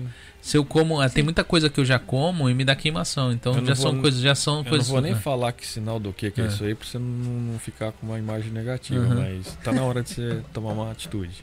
Não tem- E já faz, eh, na verdade já a faz gente um passou por esses processos todos que você tá falando aí, né? É, eu também, eu também passava mal com pão. Agora eu posso comer. Apesar que eu, eu vou ser sincero, não, assim, eu quando, quando eu casei com a Márcia, eu não tinha o hábito de tomar café da manhã. Eu não tomava café. É, eu também não. Eu passei a tomar café porque ela não passa, ela não, ela não tem um dia tem que ter café da manhã, né? Então eu passei a tomar café da manhã, mas eu fazia era duas refeições só. Era almoço e janta e às vezes nem janta, era só almoço, então era mais magro, né? Mas o, o meu, depois que eu engordei quando eu parei de fumar, depois eu perdi o controle, não consegui mais emagrecer. Eu não, já na, já na época quando eu parei eu já não tava muito magrinho. Eu já tava fortinho já. Mas depois que eu parei de fumar, eu engordei muito. Depois que eu engordei, eu comecei a ter esses problemas de queimação constante. né? E queimação constante pode ser, vai pra úlcera, vai pra gastrite, da Aí- gastrite pode ir pra um câncer, pode ir tudo. pra. Então, quer dizer, é muita coisa que pode acontecer com uma queimação que é o não primeiro, some. É o É. primeiro sinal, né? Aham. Falar, ah, de repente tô com câncer. Não é. Teve vários sinais ontem que você negligenciou para estar com Chegar câncer desenvolvido. daí, é. né? Sim, tá Mas a pergunta é, Christian, você quer emagrecer? Você quer perder o peso? Quer não, melhorar a que sua nem, que nem saúde? emagrecer eu quero. Que nem eu pago academia faz dois anos. Eu tô pagando. só Ai, ai, indo. ai. Mas é, Ah. 70, 70 a 80% do resultado é alimentação. Tem muita coisa que hoje eu não faço mais, tá entendendo? Que eu sei que é, se eu fizesse ia ser muito pior. Que nem eu falo, tomar coisa com açúcar. Eu não tomo suco, não tomo nada com açúcar. Eu, se eu. Não tomo, Marcelo. Café não com não. açúcar? O que, que eu tomo com açúcar? Hã? Eu não tomo, não tomo suco. Eu não sou fã de suco. Eu, quando eu tomo, é isso daqui ou Coca Zero. Tá entendendo? É, não, mas ela tá falando, mas não- eu não tomo suco. Não sou tomar suco. Que suco eu tomo? Tira a coca da sua vida. Tira Não. a coca da Tira sua sua vida. coca. Vou começar por aí. É. Antes de qualquer refeição. Tira Ah, a não, eu, eu não, eu não tenho o hábito de tomar quando eu tô comendo. Eu tenho o hábito de tomar assim. Eu não tenho o hábito de tomar nada quando eu tô Ah, lá, comendo. explica pra ele o problema da Coca-Cola. Ah. Ah, Meu filho fala que ela derrete os ossos. É verdade. é, é Meu filho É pequenininho, ele não toma refrigerante. Ele tem 8 anos, ele não toma nada que tenha gás. É, tá certo. Ele. E você toma, ele não pode, filhas- não pode. Derrete, não. derrete o osso. Minhas filhas acham que McDonald's é loja que vende brinquedo. Ah, meu Ela filho não, já passou por essa entrou. fase. Ela não sabe o que é. Ah, não, mas meu filho gosta do Mac, gosta de, de comer um lanche lá, mas assim, refrigerante ele não toma. É. Ele toma milkshake. Né? Ele, não gosta, ele só toma suco ou. É, mas- mas tem muita mistificação. É simples a alimentação. E quando você come saudável rotineiramente, de vez em quando você pode comer uma pizza, pode comer alguma coisa. O problema é comer errado todo dia. É. É tomar gol contra todo dia. Você perde de goleada. Sua Aham. saúde. De vez em quando você dá um churrasco, sei lá, uma, uma pizza, um doce, de vez em quando. Você vai num aniversário, come um salgadinho, tá tudo bem, é de vez em quando. Agora você comer todo dia errado é, é que dá os problemas crônicos. Não, isso eu, eu- que nem quando eu comecei a fazer a dieta. E não é a primeira vez que eu faço dieta, né? Quando eu começo dentro de uma dieta é, é tipo saudável, sem gordura, tal, comendo bem, eu não sinto queimação, eu sinto, eu, eu, eu me sinto bem, É. eu tipo, É a comida É, de verdade, é, no seu corpo ele tá eu agradecendo, fico, né? eu fico sem, você tem que sem ter uma queimaçãozinha até eu pegar e furar esse treco, entendeu? E você sabe que que eu- o que, que acontece comigo em dieta? Isso daí quando eu conversei com a nutricionista, ela falou assim: "Me fala tudo a verdade pra mim saber como eu vou interagir com você. Não adianta você mentir pra você mesmo, você mentir pra mim, tipo, falar ah, isso isso aquilo. Eu falei pra ela, eu faço minhas dietas até um período certo, mas quando eu meto o pé na jaca é de verdade, sabe? Eu vou lá e chuto o balde de verdade como um monte de porcaria e às vezes esse pé- pé na jaca não dura um dia só. Às vezes, tipo, eu vou lá sete dias, dez dias de dieta e um mês metendo o pé na jaca, entendeu? E aí já era. E por que você faz isso? A dieta, a comida da dieta é ruim? Não, é porque assim, às vezes não dá tempo e eu acabo comendo, tendo, você vai comer, né? E não dá tempo de preparar, ou às vezes sai Exatamente. correndo. E se é, estiver é. preparado, não tem esse E se problema. você só pegar do, do sua geladeira e esquentar? Não, é mais fácil, realmente é mais fácil isso daí. É, ué, é isso. é- A saída é essa. É- É tão fácil quanto você comer errado. E é mais gostoso do que errado. Aí é mais. Aí é E diferente. você não vai ter Aham. dor da queimação. É, você você quebra esse paradigma de, de como é que a dieta é sofrida. Na sabe? verdade, a dieta, o que nem o, o, o cardápio de vocês consiste em duas refeições, três refeições? Como que funciona? o spa Vai em casa. como com- você... com- é bom colocar uma nutricionista e ela, e É. ela ver o seu perfil. Hum. Mas o, o spa em casa que a gente fez são cinco refeições. Consiste do quê? Tem suco detox de manhã, Já quebra o jejum com já o quebra suco. o jejum com suco, já dá uma limpada legal no seu, no seu sistema. Aí depois tem uma, uma O tortinha. almoço, não, é almoço. É almoço. Aí passa pro café da tarde, que daí vai ter um, um lanchinho, ou é uma torta quiche de farinha de amêndoas. E depois de noite vai ter um jantar que é mais leve. Esse suco detox é do quê? É de frutas, cara. É delicioso. É. Delicioso. Porque Um mais tem- gostoso que o Porque outro. tem alguns que eu tomo, que eu tomo assim que dá, dá tristeza. viu? Ah, não, esse Ah. não tem tristeza. Esse Não. não tem tristeza. O nosso nome é bem nossa diretriz, é saúde e sabor. Tem que ter esses dois. Todos os nossos pratos têm esses dois. São todos gostosos. É claro, tem gostos diferentes. Mas são todos gostosos e saudáveis. É, é isso. É tudo. Então você vai fazer um suco detox, não pode ser ruim. Se vai ser ruim, não funciona, ninguém não, não toma. Né? Então tem que ser a coisa tem que ser agradável para você conseguir Sim. Ter ó o nome, frequência. saúde e sabor. É, é isso aí. Hum. É isso, exatamente, É exatamente isso aí que isso. a gente faz. É.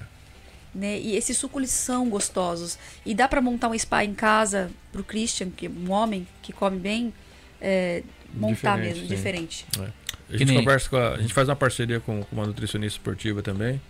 Analisa seu caso. Que nem essa nutricionista que eu falei pra vocês que fizeram, fez a dieta, é, ela fez e funcionou muito bem.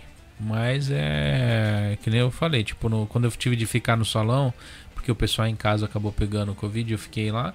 é, lá não tinha como eu preparar essas coisas. Não, mas preparado é, de fácil, é só colocar no micro-ondas. pô. Não, então, o de vocês é simples porque já tá pronto, né? Isso. E não tem aquele dia que, ah, esqueceu. Não, não Né? tem. Você tá É. com a geladeira forrada. Entendeu? E antes de acabar o seu, a gente vai ligar pra você e falar como é que tá aí, Cristian, seu estoque. Não deixa, a gente não deixa escapar. Porque o seu resultado, cara, o que você vai ter de benefício, esse aí que é o, é o legal de fazer É, parte. porque sabe? eu, na verdade, eu tô precisando cuidar da saúde sim, que é um fato. A gente tá. Eu já passei dos, do- do- dos 45, então. Né, começa a ficar tudo meio crítico, né? As coisas passam a não funcionar Isso. 100%, né? Então tem de alimentação realmente é, mas ah, eu falo que as pessoas elas tendem a, a se prender a alguns hábitos ruins e ficar é, é, segurando de tomar algumas decisões por causa desses hábitos ruins. Né? E eu não tenho nem muito o que largar, cara. Só pra você, você ver, vocês falaram comigo assim. Eu nem tenho muito o que abandonar de comida. Falar assim, ah, não, porque eu. Sou viciado em chocolate. pizza Não, duas vezes né? na semana. Não tem. É, é só a única coisa que eu como é a pizza, mas assim, como é constante, sabe quando você vai já no. no- você come porque tá com fome, chega de serviço.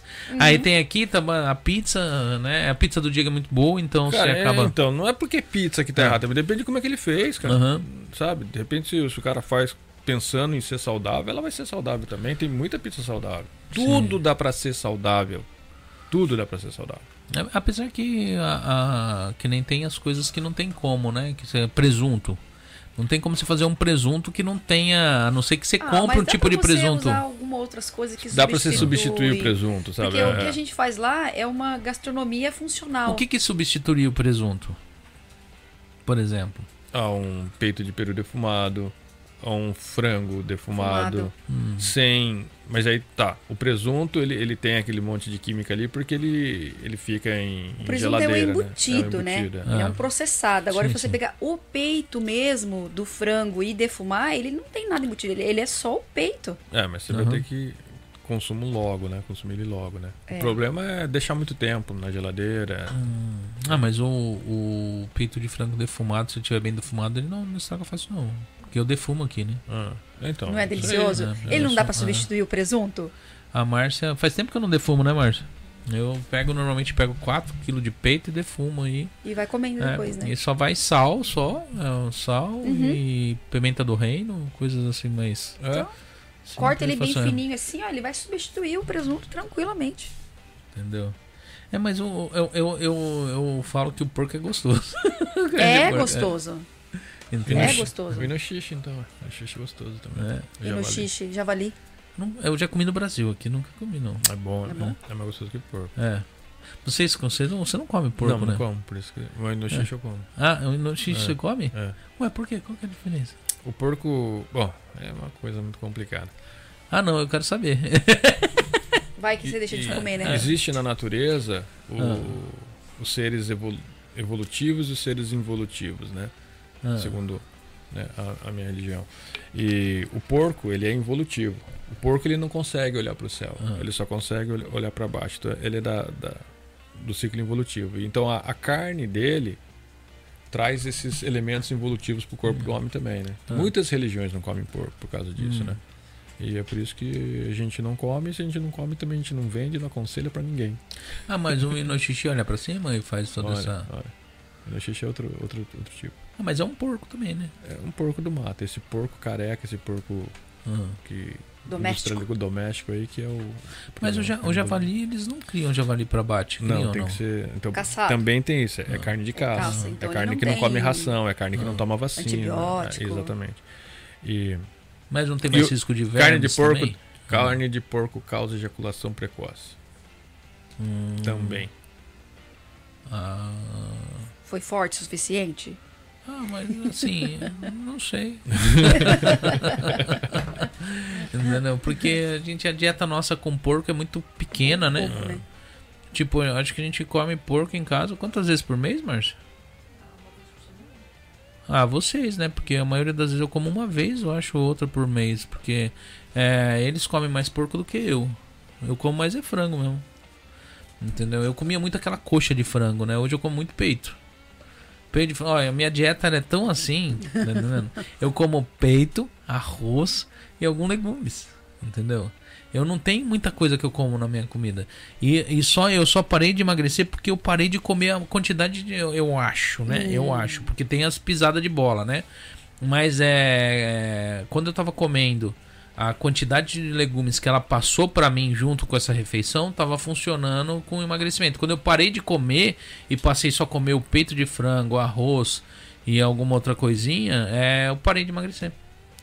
E Os peraí. vegetais têm uma E fora, muito e fora o que importante você aí. come da comida da sua casa? O que, que você come fora? Nada, eu como aqui, às vezes piso na bola com pizza aqui, essas coisas. Combine. Mas não, não. Não come combine? Só, pra mim, comer num combine é quando eu não consigo levar bentô, eu compro bentô no combine. Entendeu? Mas no geral eu não sou de ficar nesses lugares, não. Então você tem alguma, alguma coisa na sua rotina? Deve ser Coca-Cola e. A- a- a- na minha rotina, assim, que acontece é pisar na bola mesmo. Tipo assim, às vezes como em casa a mais.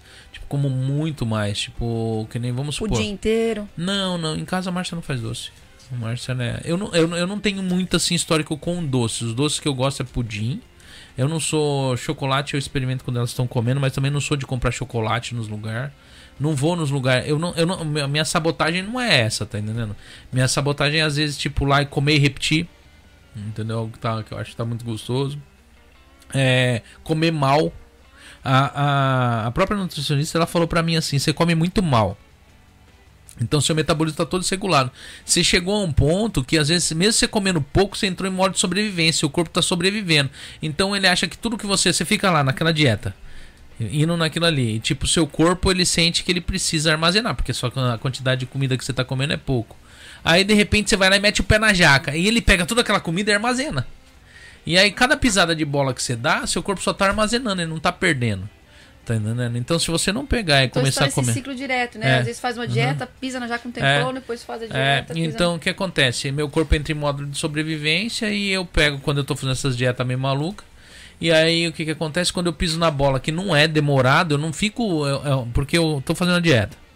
Aí passa uma semana, uma semana e pouquinho. Aí eu tô até tendo um resultado mais ou menos. Aí eu faço, ó, que nem eu vou, eu vou falar assim, uma loucura que eu já fiz dessas artes, só pra vocês entenderem na onde é essa pisada de bola. Um dia eu cheguei pra Márcia e falei assim, eu queria comer um torresmo. Ah, não pode porque isso faz mal e tal, e não sei o que lá mais, tipo, você vai engordar e tal. Peguei no salão, comprei um litro de óleo, comprei uma, uma meia, meia peça de torresmo, de, de torresmo não, de, de, de, de, pança de porco. Fui lá e cortei e esperei acabar o expediente do salão, temperei e fritei e comi sozinho. Fui parar no hospital com. com. Como que chama, Márcia? Pedra na vesícula. Tá? Atacou minha pedra na vesícula. Então, essas, é- essas pisadas de bola que eu dou. Sabe? Às vezes dá aquela. aquela... Loucura. É, eu vou lá e normalmente sempre é coisa salgada, então eu não tenho esses negócios com coisa doce. Tipo, me dá uma doideira, eu vou lá e como 10 pudim. Não, isso não acontece. Não, eu vou lá e abro uma. Quando eu parei de fumar, acontecia esse negócio da lata de leite, conden- de, de leite condensado. Mas é, hoje não tem esses negócios. Ou vou lá e tomo um litro de refrigerante. Esses negócios comigo não funcionam. É mais é pisar na bola com esse tipo de coisa assim. Sabe? Vou lá, quero comer. Tô com vontade de comer é, feijoada. Aí vai lá, compra lá um quilo de. É é um exemplo, né? Compra lá um quilo de carne de negócio, faz lá feijoada e come sozinho. Sabe? Esse seria esse tipo de. de, de, de- Mas não é todo, não é sempre. Mas acontece essas doideiras, sabe? Entendeu? Então, assim, sempre é pra comida salgada Uhum. né? Eu vou, aí isso daí tudo eu falei pra ela, né? Aí ela falou então, se, eu, se como o seu, seu, seu metabolismo tá muito regulado, é, e você faz essas coisas, cada vez que você faz uma doideira dessa, o seu corpo ele só tá ali em modo, ele, ele não queima porque ele tá tentando sobreviver. E você come tudo isso daí, ele segura tudo que você come e vira caloria. Fica- O seu corpo ele chega e consome tudo isso e guarda. Cara, você falando isso daí parece. o, o coach fala, eu alucino, né? Aham. Que o seu problema é mais emocional do que nutricional. É, mas é. Eu acho que não tem Hum. muito.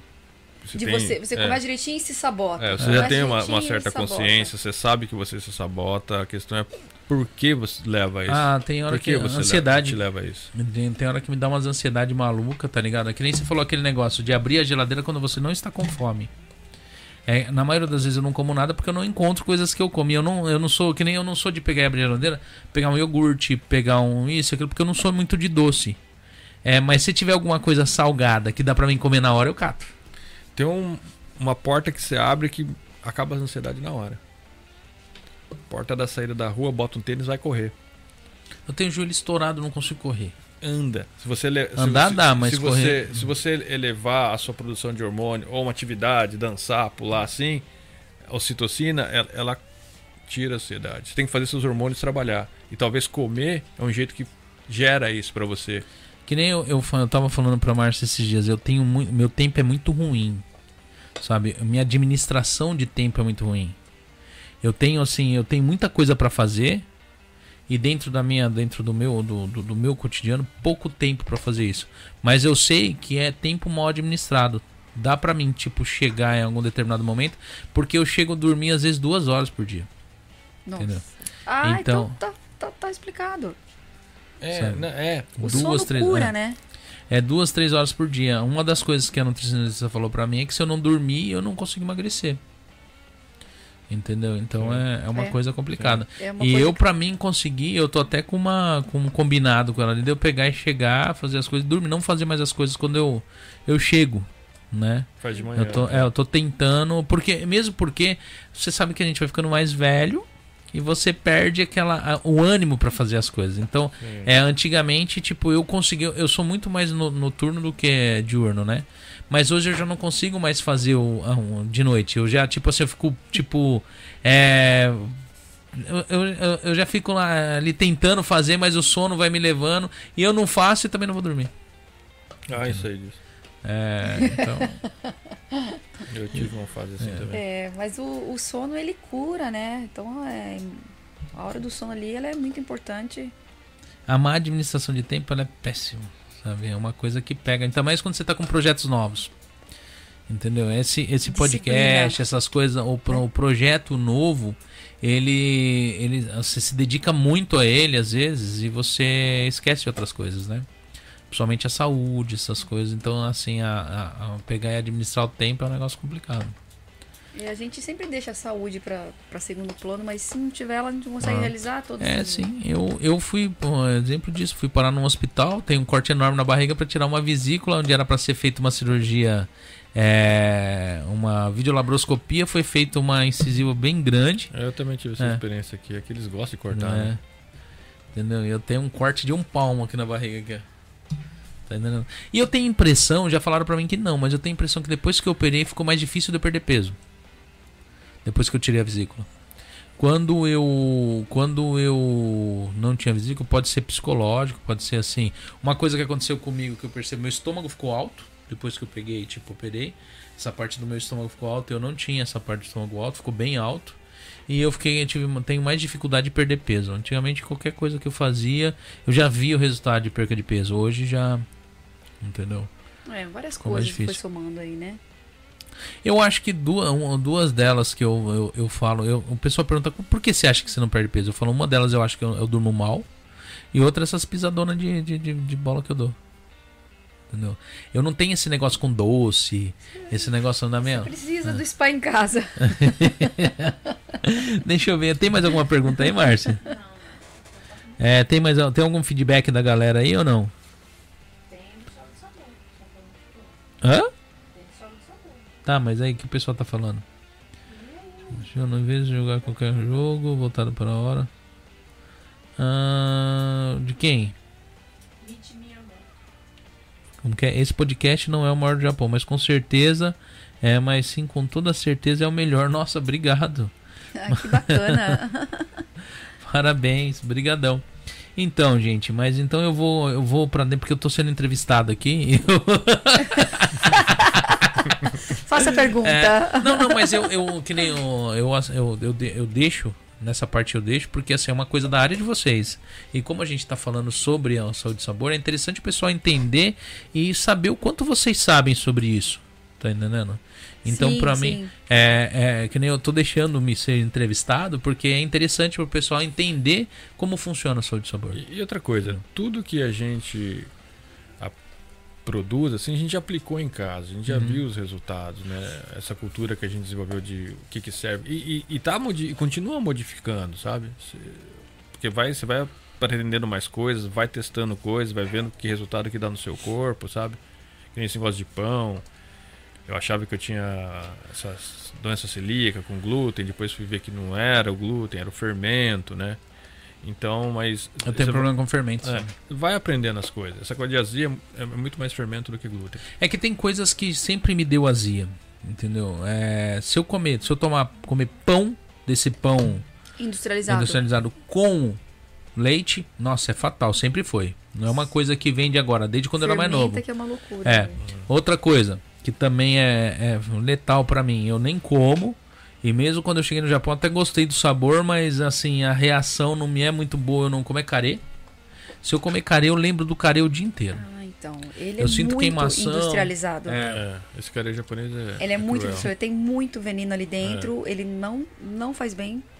Então eu E- co- é. Gordura trans de montão. O Carê- ideal é você fazer o carê em casa. Então, preparar o seu é, próprio- Com, com pó, mo- É. o- Você compra o curry puro. E você faz os- as suas refeições com o curry puro, junto com os temperos, e você faz seu próprio carê. E fica delicioso. Em casa eu faço isso para as crianças. Enfim, na verdade, o que a gente fazia em casa, a gente levou para o lado profissional, é isso, é transformar os alimentos e, de uma forma que as crianças gostem também. Né? Vai fazer um molho, a gente coloca um espinafre, vai preparar um, um hambúrguer, a gente põe quinoa, põe repolho. A Márcia que chegou uma época que tava comprando quinoa, né? Eu nem sabia porque que servia, ela colocava no arroz, não era? É gostoso. A quinoa é um dos melhores Era quinoa? Era quinoa, mundo. Márcia? É, um dos melhores alimentos do mundo. Qual que era que você colocava? É, um pretinho. Chia? Chia. Acho que era chia, não era? Semente de chia. É, tava, tinha uma época que ela tava colocando, mas depois parou também. Ah, na, na nossa refeição, nossas... Então, a gente Ele coloca tem. esses elementos escondidinhos ali, você Ah. não percebe, Ah. mas você tá comendo saudável. Sabe? E Hum. você nem percebe, você acha que é uma comida normal. O, a saúde de sabor ela constitui de quantos tipos de cardápio hoje? O cardápio dela constitui de quantos tipos de pratos hoje? Cara, eu acho. Par- prato principal. É, Nossa, tá... Hum, tem 30. muito. Vai, vai, vai mudando E a gente, todo mês a gente né? muda sete pratos, né? Mas Ah. O, cardápio total acho que tem mais de 150 pratos. Mas a gente não, não tem como deixar isso sempre. Eu vi online, que vocês né? têm algumas comidas italianas. Se Tem. fosse fazer Tem. uma lasanha, seria como uma lasanha saúde e sabor? A lasanha salto sabor, ela é feita com massa fresca e então A a massa- massa, dela já é vai. integral. É massa feita, não é massa comprada. Então, Sim. já vai um carboidrato integral dentro da, da massa. O molho, a gente gosta de colocar espinafre, verduras na composição do molho. Queijo é queijo, por enquanto ainda ele, ele vai em quantidade moderada, Ah. né? Mas a gente procura fazer o molho da melhor forma, agregando não só com carne e, nutrientes, e né? molho de tomate e sem Cenoura, de... Espinafre, a gente usa o sal rosa Não do vai Himalaia. presunto. Não vai presunto. Não vai Não presunto. vai presunto. Tem ah, alguma, alguma das coisas que você vai porco ou não? Nenhuma delas. Nada do nosso cardápio vai porco nem álcool. A nossa cozinha é aprovada halal também. né? Então não tem Ah. nada de álcool e nada de porco na nossa cozinha. Álcool? Porque tem Shoyu tem ah, álcool. Ah, shoyu tem álcool. É O shoyu tem álcool. Mirim, aqueles que ele tempera o frango para Ah. tirar o gosto do frango, né? Aqui no Japão tem Mas no álcool. caso, por que não teria o álcool? É alguma coisa O álcool, de... ele é... Então, é por causa do halal, né? Ah, ele não sabe o que é halal-. Vamos explicar o que é halal. Ah, É, é. eu sei que da, da parte dos, dos, dos muçulmanos, né? Isso. Isso. Tipo, o animal lá morto pelo lado da Meca. É, e blá, blá, eles, não, Isso, eles não isso tomam mesmo. álcool e nem comem nada de porco. E, e também da minha religião, também não, não, não tomam álcool. Ah, não, mas eu não. Porque o álcool, na verdade, que vem no alimento, ele evapora, né? Quando vai o cozimento. Ah, né? mas Então, eles, ah, na religião, eles falam que já É sujou, o espírito né? do álcool. Hum, o quê? É o espírito do álcool que O espírito do álcool? É, é isso que eles acreditam. Então vocês não comem o espírito de porco nem o espírito do É, álcool. Exatamente. Ah, o espírito de porco foi bagunça, viu? Nem espírito Mas não tem espírito de porco nem, nem o, no álcool. né? Porque eu vejo, eu vejo assim que a alimentação realmente é uma coisa super importante, né? É, sim. Isso é provado cientificamente, Sim, sim. né? Eu acho que a indústria para eu, eu, eu falo assim, ó, é, é até ruim, é perigoso falar, falar que na internet tem muita coisa perigosa de falar, sabe? Mas a indústria farmacêutica, ela, para ela não é benefício é, de se ter uma, o pessoal ter uma alimentação saudável, porque é querendo ou não é uma, da, é uma das maiores indústrias do planeta, né? É. Sim. Tá entendendo? E é, uma, é um mal necessário, precisa dela, né? Entendeu? Mas existem outras coisas que também mantêm. Acho que manter a saúde é um negócio muito importante, né? E quais são os projetos aí pra frente com o Saúde e Sabor? Tem algum projeto assim que vocês ainda não falaram pra ninguém e vai falar aqui hoje pra gente aqui? A gente ou- deu um, né? É, que foi. Das Sim, nutricionistas. sim, da nutricionista. Do japonês. E agora entrando nos Já eventos. Aham, entrando Então, nos agora a eventos. gente vai bom, começar a dar mais atenção aos eventos, né? Fazer os eventos de catering. catering, e levar isso para mais pessoas, porque a gente vê esses serviços de catering, eles, ele tem lá seu salgadinho, né, essas coisas mais pesadas, né, É, não tão de baixa qualidade né? nutricional, É, vamos dizer assim, né? baixa qualidade. A gente viu que a gente costuma fazer esses eventos e o pessoal curte bastante. E é uma comida saudável, o pessoal gosta do sabor.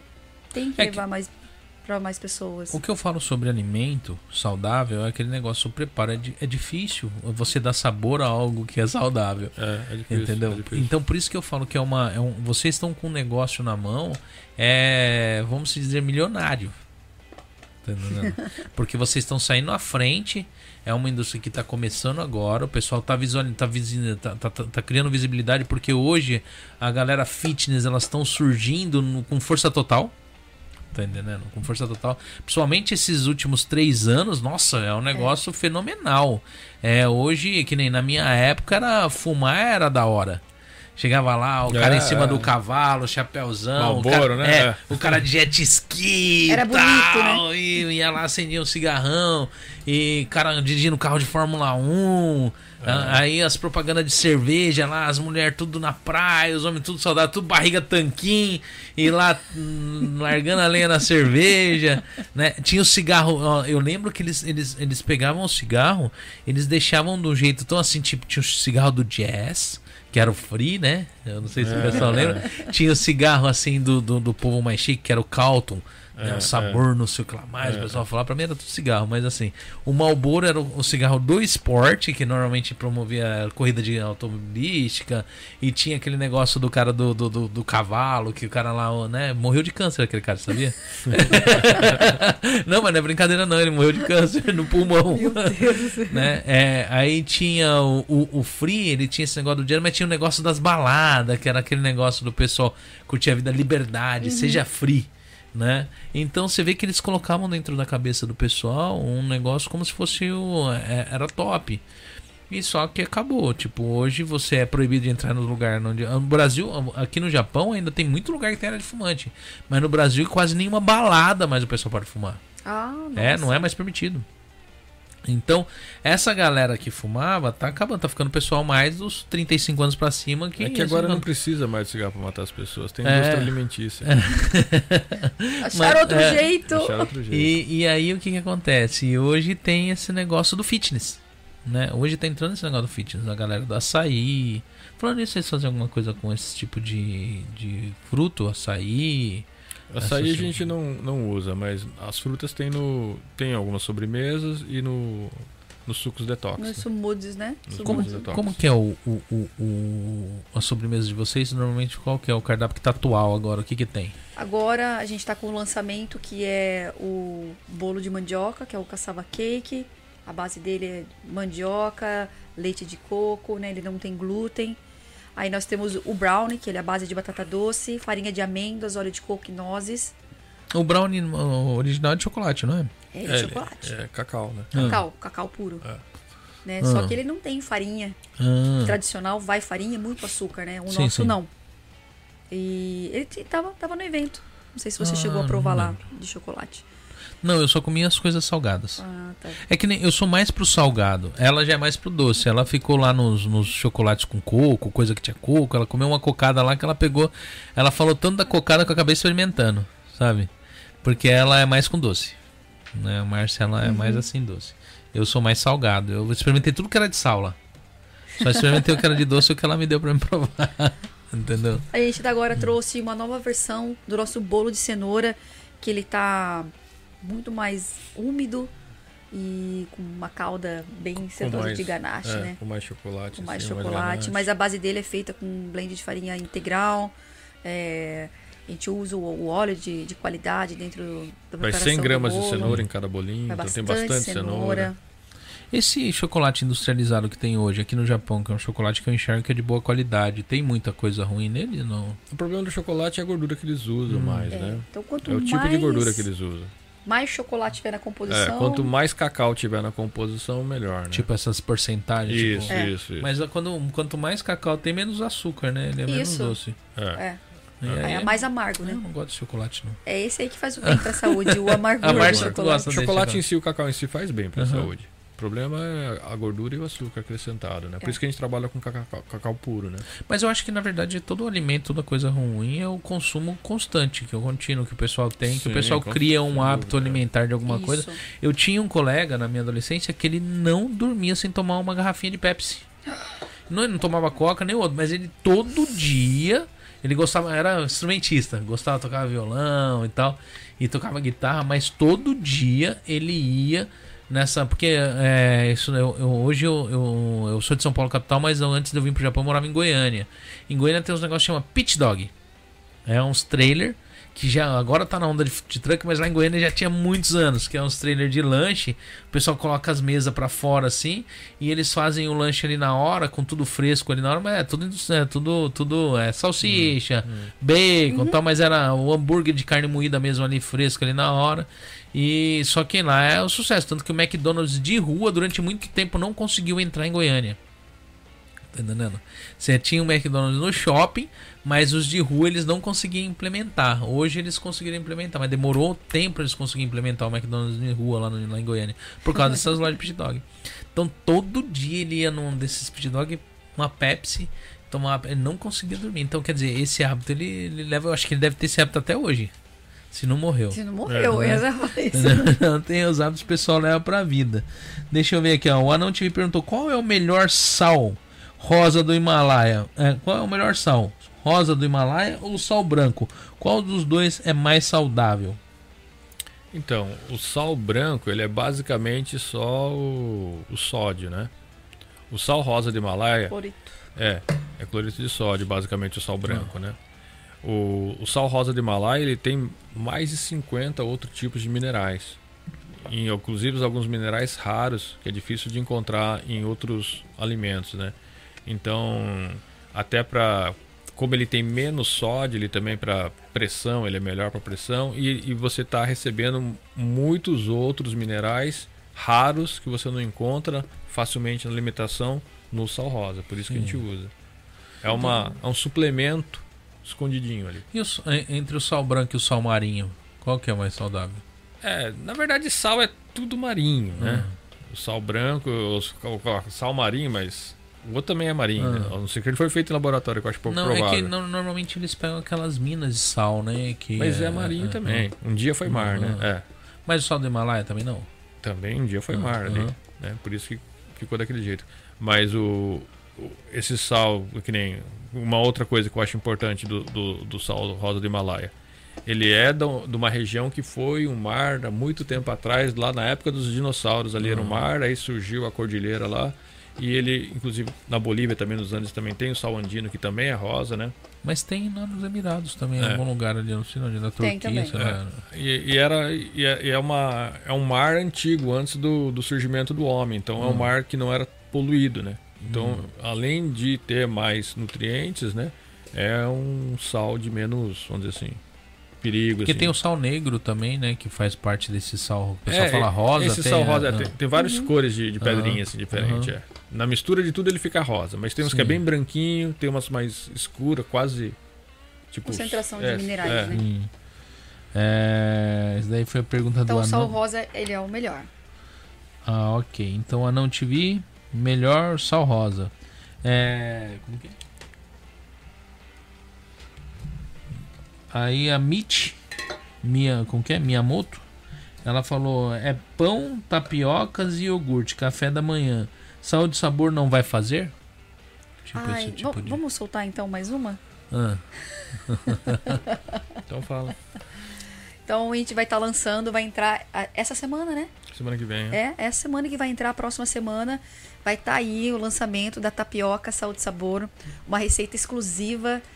E o que mais você pode falar da tapioca? Cara, quando a gente fez os testes dessa tapioca, a gente foi a alguns eventos, aí chegou uma mulher assim, moça, eu quero uma tapioca. E aí vou te falar, eu como tapioca desde que eu sou criança lá na Bahia e eu sei que é uma tapioca boa. Aí eu já tremi, né? Arretada. É, eu já tremi. Aí a Clarissa fez a tapioca, a gente entregou pra ela, ela foi, voltou depois.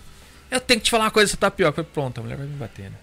Essa tapioca, moço, foi a melhor tapioca que eu comi na minha vida. O que, que vocês fizeram isso daqui? Aí eu expliquei pra ela, né? É, a gente fez uma mistura do- dos polvilhos, um blend de polvilhos, porque tem o polvilho doce e o polvilho azedo, né? Um fica seco e o outro fica molhado. A gente fez um blend onde ela fica crocante por fora e macio por dentro, ela parece um pão de queijo. Então é uma textura muito diferente. Foi um sucesso aquela, aquela goma de tapioca. E aí a gente resolveu. Era uma coisa que a gente estava fazendo de um teste, né? A gente resolveu agora produzir e colocar para venda no nosso site também a goma de tapioca Saúde e Sabor. Que é um blend exclusivo, assinatura original Isso. da Clarissa. Então vai ter a, a farinha, né, hidratada pronta para você estar fazendo em casa e vem embalagem de três porções e que cada porção dessa faz duas tapiocas né, na ah, frigideira. Então ela vem em embalagem separada, você não precisa estar abrindo todas né, ao mesmo tempo, Ah, né, o legal. saco inteiro, né? E Ah, aí legal. você pode estar fazendo lá, colocando o seu recheio favorito.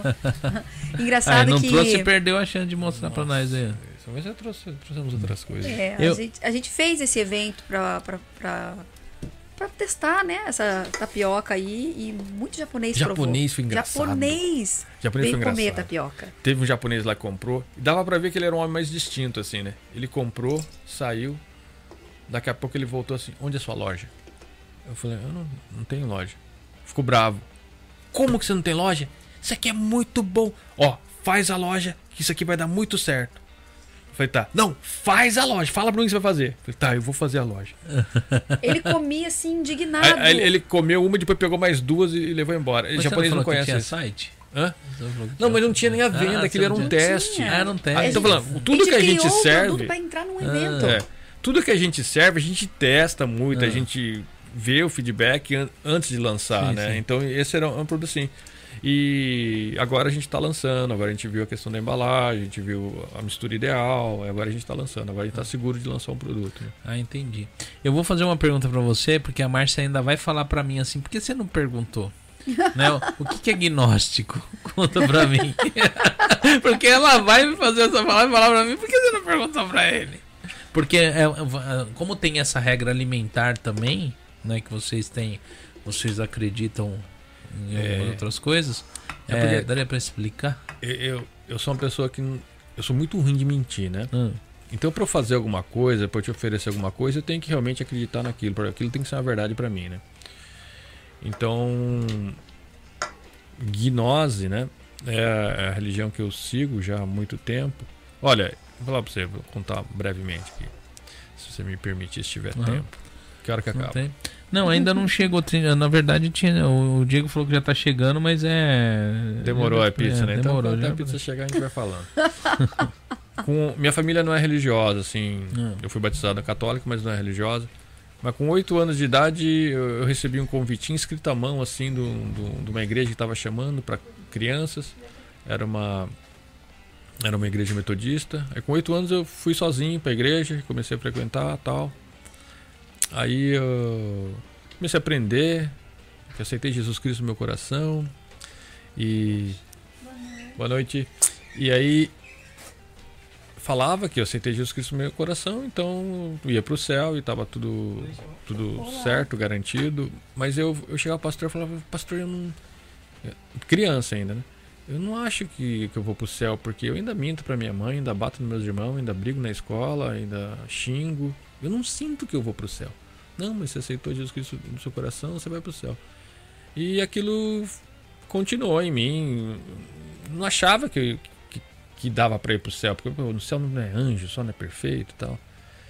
Aí outras questões também, tipo, falava que Jesus Cristo é, é o único e primogênito, filho de Deus. Então, Uhum. como é que nós somos nós não somos filhos de Deus? Não, nós somos filhos de Deus. Não, não, mas fala na Bíblia que Jesus Cristo era o único primogênito, filho de Deus, e tal. E daí que eu saí, porque tinha muitas questões que eu não entendia. Aí eu saí daquela religião.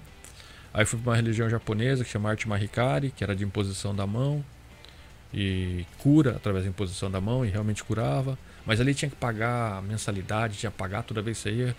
E eu não entendia por que, que tinha que pagar uma coisa, né? Não entendia. E também era só imposição da mão, não tinha muita filosofia, não tinha muita coisa assim, e aquilo também não foi suficiente para mim. Aí é isso que eu conheci a gnose, cara. Quando eu conheci a gnose, eu fui estudando. A gnose é uma religião prática, sabe? Não é muita teoria, não.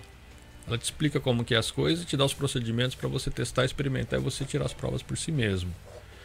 E eu fui estudando também a, a Bíblia, uns, umas, umas Bíblias, vamos dizer assim, menos traduzidas, menos alteradas. Hoje em dia, cada religião tem uma Bíblia diferente. Mas naquela época lá, 40 a 35 anos atrás, não era tanto assim. Então, eu peguei um- umas Bíblias de edição mais antiga e vi que Jesus Cristo era agnóstico. Todo mundo pensa que Jesus Cristo era católico. Quem fundou a Igreja Católica foi Pedro.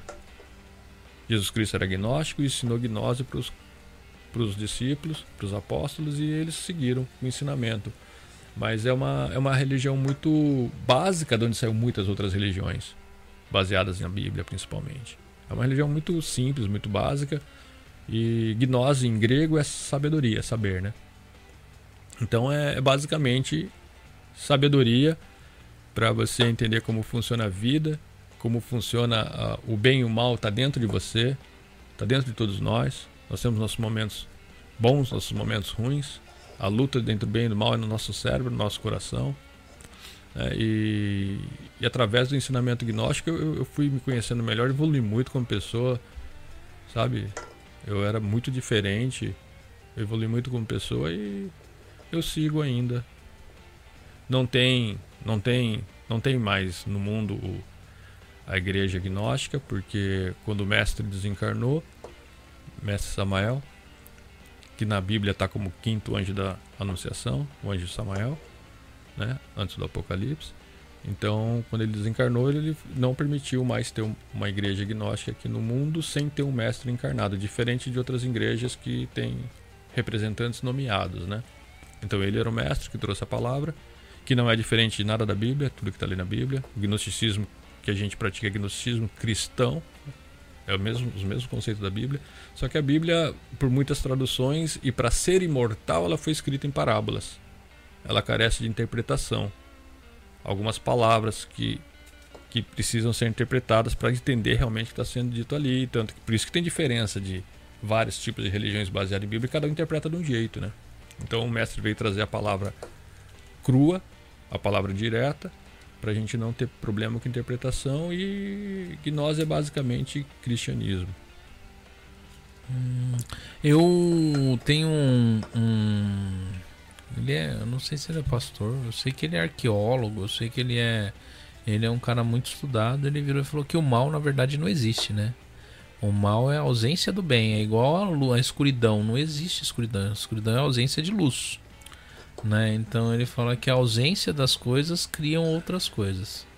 Entendeu? Então a ausência da falta de Deus é o, é o mal que te. É um jeito de interpretar, né? Agora, existe o mal. Quem falar que não existe o mal está colocando outro nome no mal, Hum. né? Mas até Jesus Cristo foi tentado por, por Satanás no deserto, então existe o mal. Acho que é, é um perigo. É uma coisa você falar, não, posso correr com meu carro à vontade aqui, acelerar com tudo em qualquer lugar, não tem perigo. Você todo ser humano tem essa sensação de perigo, sensação de mal, é uma coisa que está dentro da gente. Você pode colocar outro nome diferente, talvez para fazer a pessoa se sentir melhor, depende da situação, aí entra um pouco de psicologia, né? Uhum. Mas eh, eu percebo mal. Todos pode perceber o momento de nervoso, você fala uma coisa que você não queria falar, você ofende sim. alguém, você briga com alguém, depois você se arrepende, você sabe que você fez mal, você sente no seu coração que aquilo não estava certo. Uhum. E gnose é isso, é, é conhecer a si mesmo, né? Que você vai poder entender o universo através de, do entendimento de si próprio. E é mais ou menos essa lição que Jesus Cristo deixou para todos. Entendi. É, alguma pergunta, Márcia, pra essa parte? Não? É, eu vou só anunciar aqui o Diego. O que, que você trouxe aí? Não trouxe nada com porco, né? O que, que você trouxe? Atum e mussarela? Que delícia. Oh. Muito obrigada. Vocês falaram que vocês não comem frango também? Frango? Só não como porco. Só não come porco. Tá vendo? Ah, mas é que ele tava ouvindo a live na hora que você falou assim que não come muito frango. Ah, tá. É, não foi? mas mas não, é, não é que eu não gosto, é. É seleção, eu, Ah. eu me sinto Não, melhor mas a gente comendo leva mais isso verdura. diariamente, Ah. assim, ah, não come. E não sou muito. radical, a gente tipo, não é sabe? radical. Se, se, se, se- se tivesse uma pizza calabresa aqui, eu ia comer um pedacinho. né? Não é assim. Eu não sabe? ah, eu vou como morrer ponto. se eu Não, comer uma não, calabresa. não. Não. é isso. Eu só Sim, não, não sim. faço A gente disso não um põe isso costume todo na minha dia na nossa vida. dieta, mas tem um evento especial? Tem, a gente vai comer. Ah, entendi. Ô, ô Márcia, saiu mais alguma pergunta aqui agora ou não? Pra encerrar aqui, ó, pra gente comer? Não tem pergunta? O que é então, ó, gente, a gente vai pegar e vai fazer um breve intervalo, vai rodar aí um corte aí, né, que eu que eu preparei pra vocês aí. Entendeu? Eu nem lembro que corte que eu preparei, mas Ai, tomara que seja coisa boa. É, ah, eu lembrei. lembrei. É tipo, é um corte que nós fizemos num extra que teve aqui. E a gente falando justamente, eu acho que de anão. então, assim. Vocês vão assistir daí. tipo, porque o nome do corte ainda era assim, ó. Ó o pessoal querendo ser cancelado aí, ó. Tudo bem. né? Então você pode. Solta aí, Márcia. E. Ah, eu só te perguntar aqui pro Diego. Amanhã, hoje tá funcionando ainda? Já, já zerou? Amanhã até que horas? Até meia-noite. Domingo você vai estar no evento lá do Whindersson também, né? É, então, Então, comer é. a pizza do Diego. É, vai comer É. a pizza do Diego Ah, lá. é é pizza? É. Bacana. Entendeu? Vai estar lá comendo a pizza do The Pizza lá. E a comida do Saúde e Sabor também, né? Com certeza. Estamos Então, lá. ó, você vê só, o pessoal vai, vem lá do Brasil pra comer aqui essas duas coisas aqui, ó. Saúde, sabor e The Pizza, vocês estão vacilando e não estão pedindo. ah, mano, dá licença vocês também, né? Só que vocês vão, vocês não vão poder experimentar, a gente vai comer pizza, vai comer bolo aqui. O bolo, eu, eu queria, você não quer pegar pra gente mostrar antes de entrar no Sim. intervalo? Assim? É, pode pegar lá pra gente estar mostrando pro pessoal, né? É, ela tem um bolo aqui que ela trouxe, é feito de Mandioca e coco verde. A Não. base dele é mandioca. Ele não vai farinha, então não tem glúten, sabe? É uma receita, na verdade, baseada numa receita filipina Hum. que a gente adaptou pro modo. Tudo que a gente pega, a gente adapta pro modo Sim, saudável, sim, né? Sim. E, cara, não tinha não conhecia isso, não. No Brasil, nunca tinha conhecido isso. O negócio é muito bom, cara. É. Viciei esse bolo. Então, e vocês não vão comer a não ser que vocês entrem em contato com saúde e sabor, né? Mas assim, vocês vão saber que é Na bom. verdade, esse aqui é, Ah. é um dos nossos últimos lançamentos, né? Sim. É. E esse aqui é o caçava cake, é o bolo de mandioca. Ele não tem glúten, a base dele é mandioca pura. É, Hum, mandioca coco. fresca. é. Mandioca plantada aqui no Japão pro brasileiro. É, Olha que top. é Ah, depois a gente fala de ah, tá. novidades. orgânica. Então, o pessoal que quiser pedir pizza lá no Diego, na, na descrição tem um Instagram do Saúde e Sabor. Né? Você que quiser fazer pedidos, né? encomendas ou conhecer o cardápio deles, tá lá na descrição, não perde tempo. Você viu, o negócio é saudável, hein? A gente tá até aqui meio conversando aqui que o povo tava querendo me emagrecer. Vamos ver se eles dão conta. Dá sim, você tem que querer. E a gente vai soltar um cortezinho aí pra vocês aí, né? É, para vocês se distraírem enquanto a gente come aqui. Já já a gente volta e volta aí com perguntas. O pessoal vai elaborando perguntas aí, se vocês quiserem saber como que foi fazer é, fazer a parte é, de nutrição, né? Na verdade, né? Para para o pessoal das Olimpíadas, eles passaram, se- quem tá assistindo aí do comecinho, passaram por um processo de avaliação. Se vocês quiserem saber sobre isso, se vocês quiserem saber sobre a gnose, se vocês quiserem saber sobre os pratos, quiserem saber como que faz para estar entrando em contato a partir de bentô, para estar pedindo, vão elaborando as perguntas aí, já já a gente volta, ok? Deixa a gente aí no mudo e solta o corte.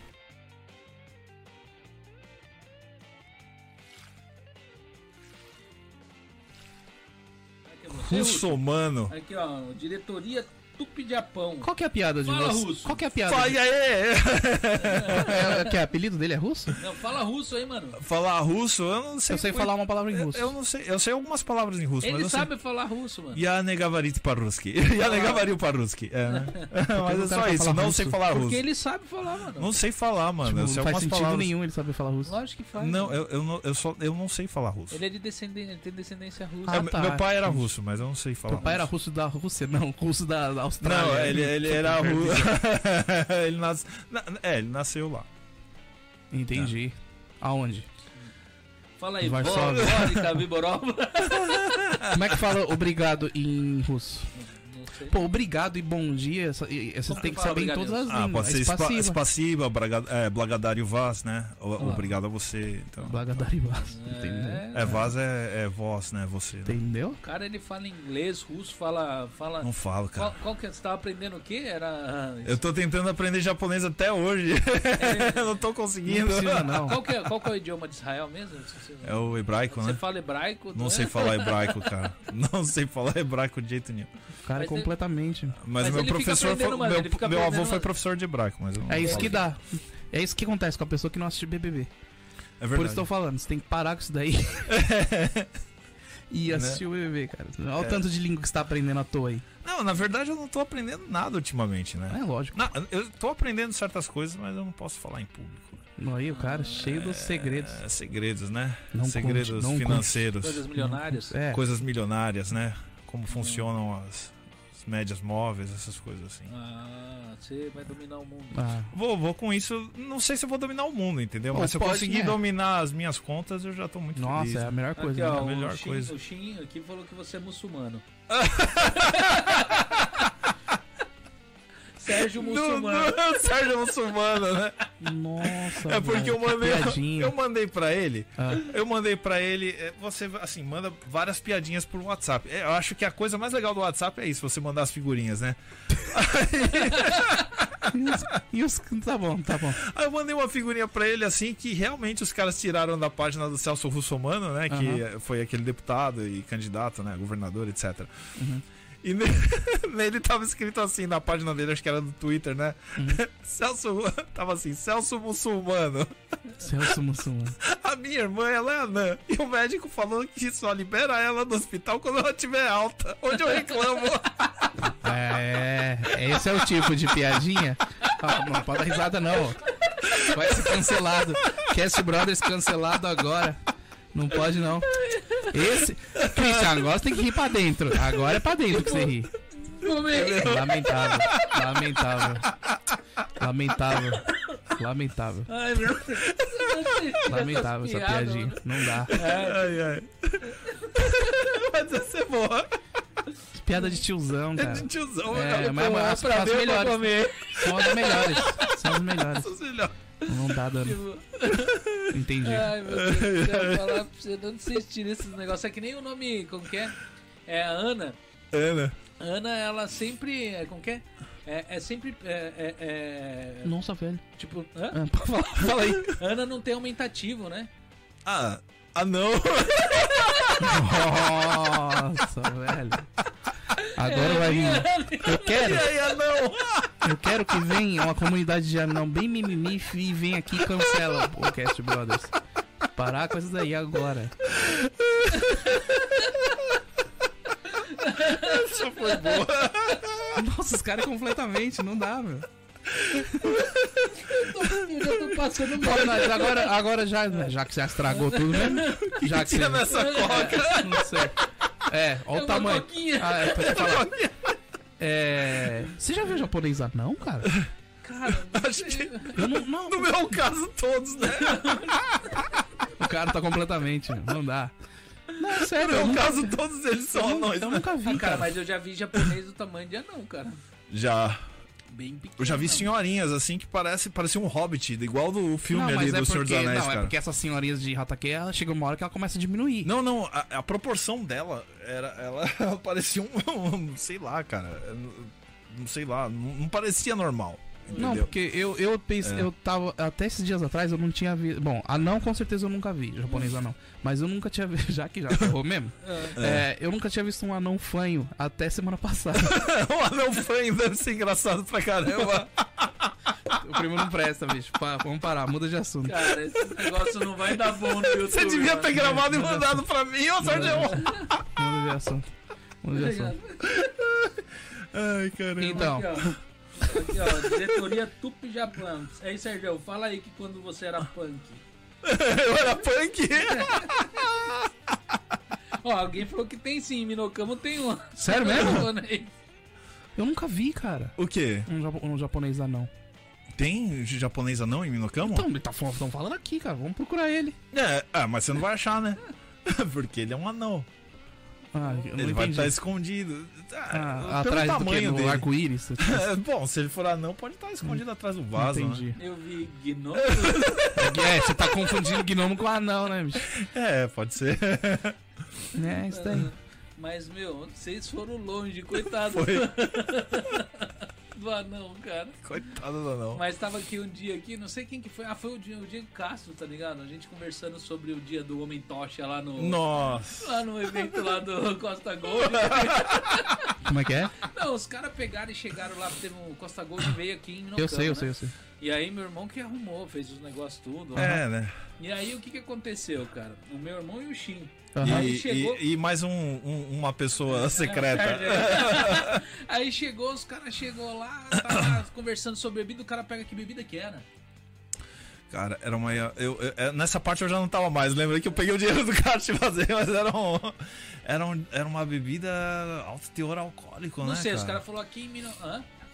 Absinto? Qual? Absinto, né? Não sei se era absinto. Só sei que viraram e falaram assim: Não, porque aqui a galera bebe assim, tá ligado? Colocou o bagulho no copo e acendeu o isqueiro. Só que o cara tava com a mão encharcada da bebida, tá ligado? Aí o bagulho pegou fogo e o cara lá. ah, Tá ligado? Nossa, cara. Aí, tipo, você vê a foto do evento no final, tá ligado? O cara lá com uma cara de mal, mas ele tava com dor, velho. Essa foto é a melhor foto.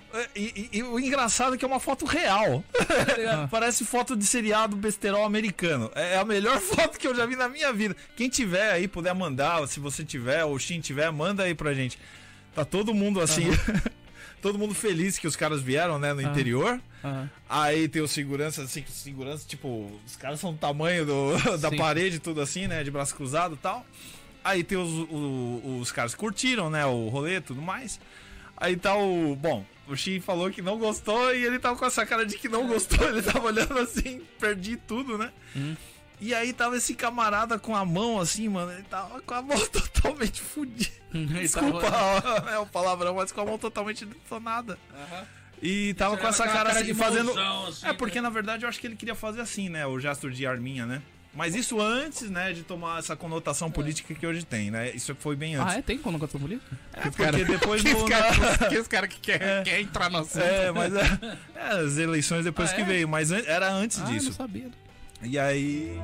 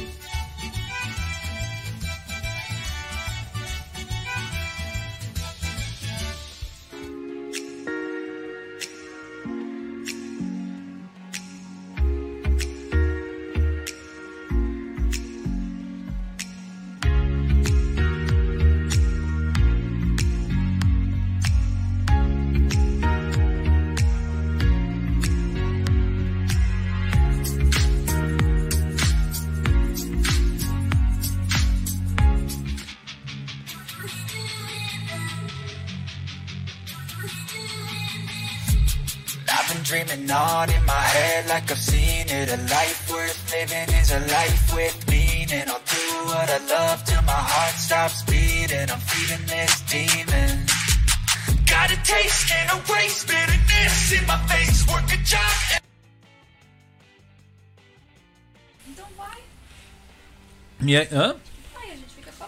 Não, então, eu, eu já vou. Eu vou fazer uma pergunta. Ó, eu, eu comendo e falando aqui, acabei não indo no banheiro no intervalo. Não fala em banheiro que dá vontade. Né? Não, vocês podem ir. A gente pode ir? Pode. Pode ir lá, que eu vou conversando aqui. Eu vou ver, eu vou ver aqui as mensagens do pessoal. Vocês podem ir lá. O mais difícil é eu sair daqui. Porque hoje eu tô sem anfitrião convidado, só tô eu. Porque como vocês estão em dois, às vezes a pessoa que vem comigo não consegue nem falar. Entendeu? Então aí tem. Dois falantes. É, aí já. Quer ir lá? Pode ir lá, pode perguntar. É. Ô Márcia, você observou aí as perguntas começou a partir da onde? Ou tem, não tem perguntas? Eu ver, Marcelo tinha muitas. Quem que foi que falou? O Marcelo e o Luciano. Entre eles, né? Hum. Mas fizeram perguntas sobre isso? Ah, tá. Mas ninguém fez pergunta sobre nada? Um povo desinteressado em saber das coisas. Meu Deus, me livre de vocês. Não, não me livre não. Vocês podem ficar aí, tô brincando. Viu? Só das perguntas que vocês não fazem. Mas é que a gente fala pra caramba assim. Ah, é. Vamos lá. Eu, eu- eu vou perguntar o que, que vocês acham que é a vida. Eu, eu, eu, a, a melhor resposta que eu já vi de alguém sobre isso foi do. Do Enéas. Ele no programa livre ele pegou e falou que ele acha que ele achava o que era a vida, né? E vocês? Ele sempre pergunta isso, Luciano. Tudo quanto é lugar que eu vejo o Luciano, ele pergunta para as pessoas o que você acha que é a vida. Eu acho que ele ainda não descobriu, tá procurando, tá pensando, né? Fala aí, Luciano, o que que foi? Você tá querendo descobrir a vida, o que que é a vida ou você já sabe, já tem a sua opinião sobre isso? Mas assim, para vocês, o que é a vida para vocês? Não quer falar? Pode falar. Cara, a vida eu acho que, que como tudo no universo, todo o universo, toda a criação é, é regida por leis, tá? E do ser humano não é diferente. Eu acho que a vida ela segue essa lei universal. E uma lei universal que é na Bíblia tem falando crescei-vos e multiplicai-vos uma, uma das leis universais que, que a gente percebe é a evolução. Né? Você vê, nós temos um conhecimento maior que nossos pais, nossos filhos já tá com 5, 6 anos de idade, já tá mexendo no iPhone, no iPad, já tá se pesquisando na internet, mal sabe escrever, já. Então eu vejo que evolução é uma constante na humanidade.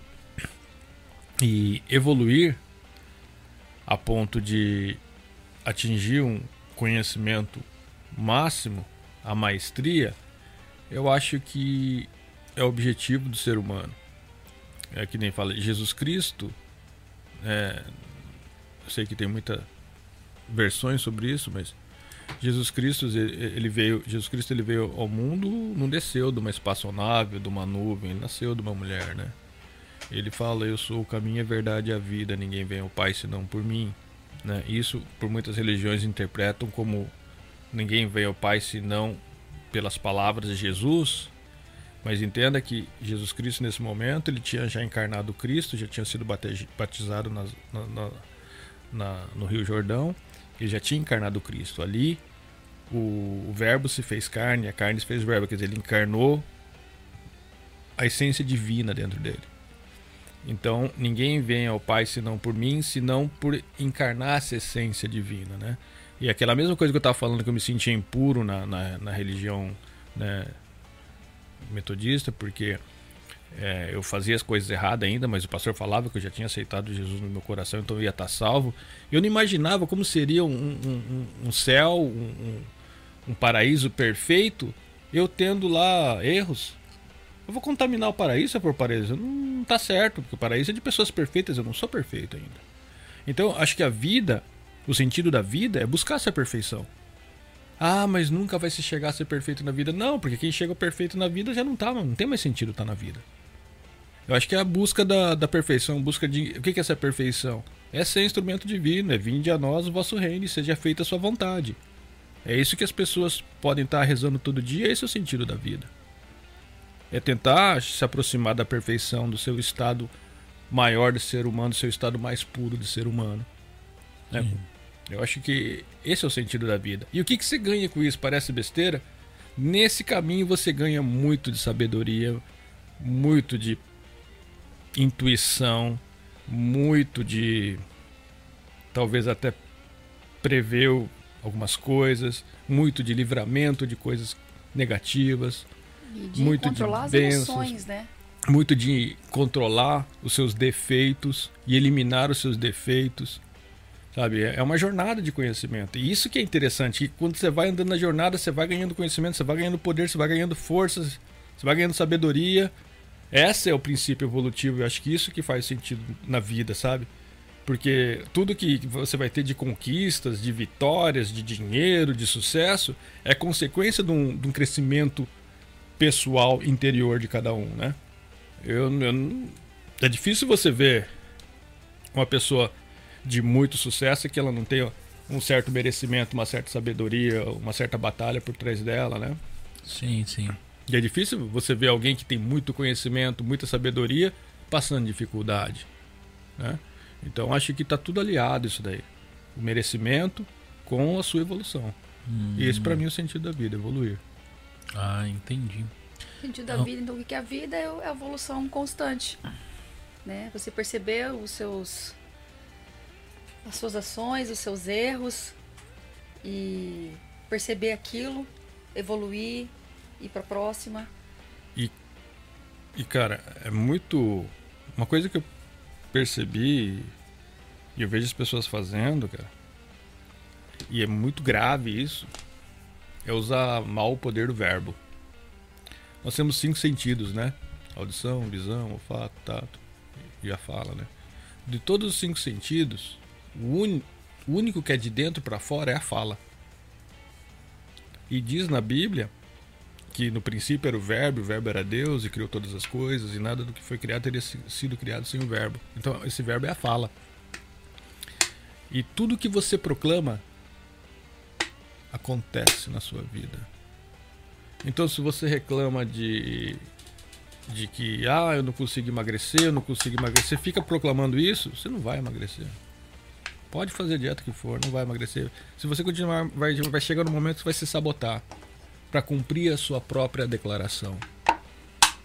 E isso pode ser positivo ou negativo, mas as pessoas têm a vida que elas proclamam. Tem medo de câncer, tem medo de câncer, pega câncer. Tem medo de sapo, tem medo de sapo, encontra o sapo. Tem medo de Eu tenho- barata, vê barata. Eu tenho medo de dinheiro. Não. Será que o dinheiro vai aparecer depois dessa? Se for uma coisa. É, mas é, é assim, né? Ah, É, não é brincadeira. É, não, né? assim, mas o o que você proclama acontece na sua vida. E isso você precisa observar muito a sua fala. Ou pô, observar a fala dos outros. É mais fácil observar dos outros do que o próprio. Sim. Observa as coisas dos outros, você vai ver que realmente o que era. Isso também, um jovem talvez não vai entender isso muito bem, porque ele não, não percebe muitas coisas, não ouve ninguém, né? Mas quando você tem mais idade, você, você já passou por muita coisa na vida, você vê que, tipo, que nem eu proclamei da- das Olimpíadas, e aconteceu. Sim. Eu falei uma vez só. Mas eu realmente quis aquilo de coração, eu realmente achei que a gente merecia fazer aquilo e aconteceu. Então, é você saber trabalhar com os poderes que Deus te deu, te deu. Nós temos muitos poderes, nós somos muito poderosos, só que a gente usa ele para nossa própria fatalidade, porque a gente desconhece isso. Mas isso é um assunto muito profundo que tem que ter um, muita base de, de, ter- de ser falado antes, porque é, poucas pessoas vão entender isso de primeira, assim, o poder do verbo que existe dentro de todo homem, porque Deus fez o homem à sua imagem e semelhança, não foi só Jesus Cristo, ele fez todo homem à sua imagem e semelhança. Entendi. Né? Respondido aí, Luciano. Ou você ainda não, não descobriu qual que é o sentido da vida? Você ainda vai continuar perguntando para as pessoas? E perguntar é o que tem que fazer Uhum. mesmo, ele tem que se questionar, ele está no caminho. Ele tá É. questionando. Ele, é, mas ele sempre pergunta né, pro pessoal. Eu, eu pergunto porque cada um tem a sua noção de sentido da vida. Né? Qual que é o sentido da vida pra cada um? Eu até brinco quando eles perguntam pra mim qual que é o sentido da vida. Eu falei, tá lá sentado ali naquela cadeira ali, ó. Aí o povo dá risada. É, ah, o Anão TV ele fez uma pergunta da qual já, já tocamos nesse assunto, mas de repente, se vocês quiserem reforçar ele aqui, a gente já entrou nele lá no começo. Clarice e Alan, é, como vocês tiveram a ideia de abrir essa empresa? A gente já falou sobre isso daí um pouquinho, mas teve uma, além do fato de vocês se começar a cozinhar, teve uma, uma faísca. É, a faísca foi a falta de dinheiro Foi na pura época, né? necessidade. É. Necessidade pura. E o interessante que a gente não falou é que deu certo a coisa mais simples, que era a comida que a gente fazia em casa, a coisa mais pouco normal que a gente podia achar. Ah, E Comida o- de casa. Engraçado, assim, engraçado não, interessante foi buscar recursos que existiam dentro da gente. é. Vocês já procuraram, assim, tipo, fazer um curso sobre. dar um curso sobre isso? Porque, assim, hoje vocês alcançam o Japão.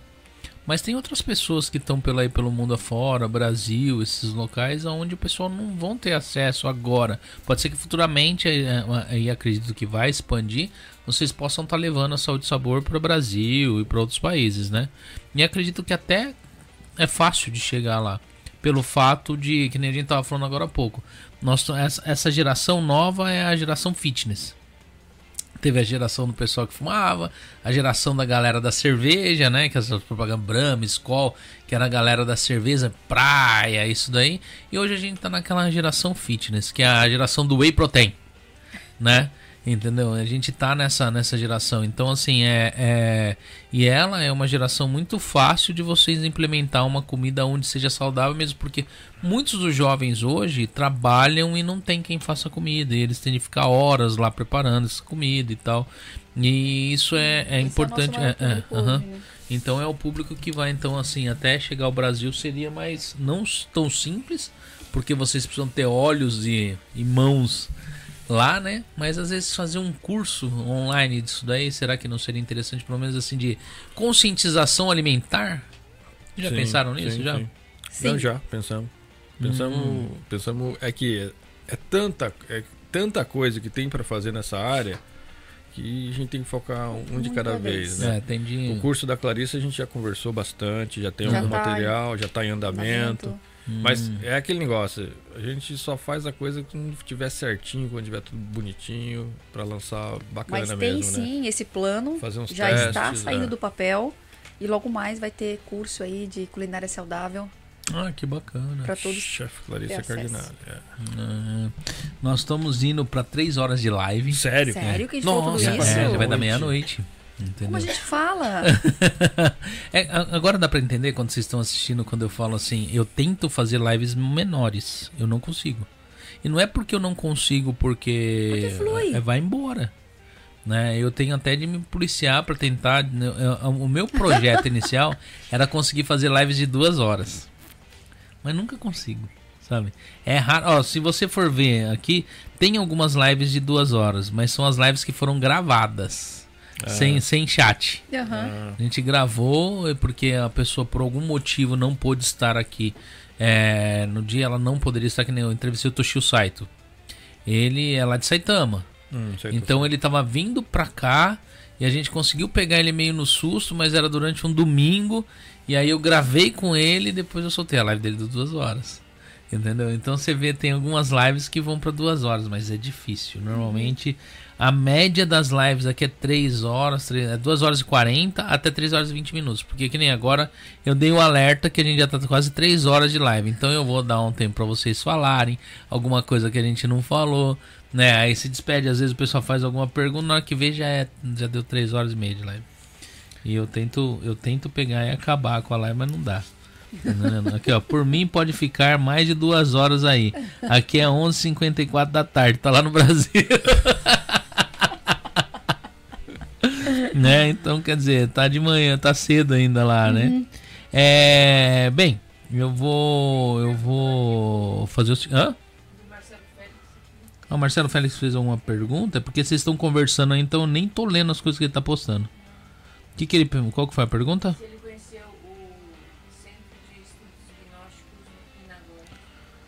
Bem, eu vou fazer a pergunta aqui porque o pessoal não ouve você no microfone aí, porque você não tá falando no, no microfone. O Marcelo Félix ele perguntou se você conhece o Centro Gnóstico de Nagoya. É isso? É, Marcelo, é, a gnose oficial ela não está mais no plano físico.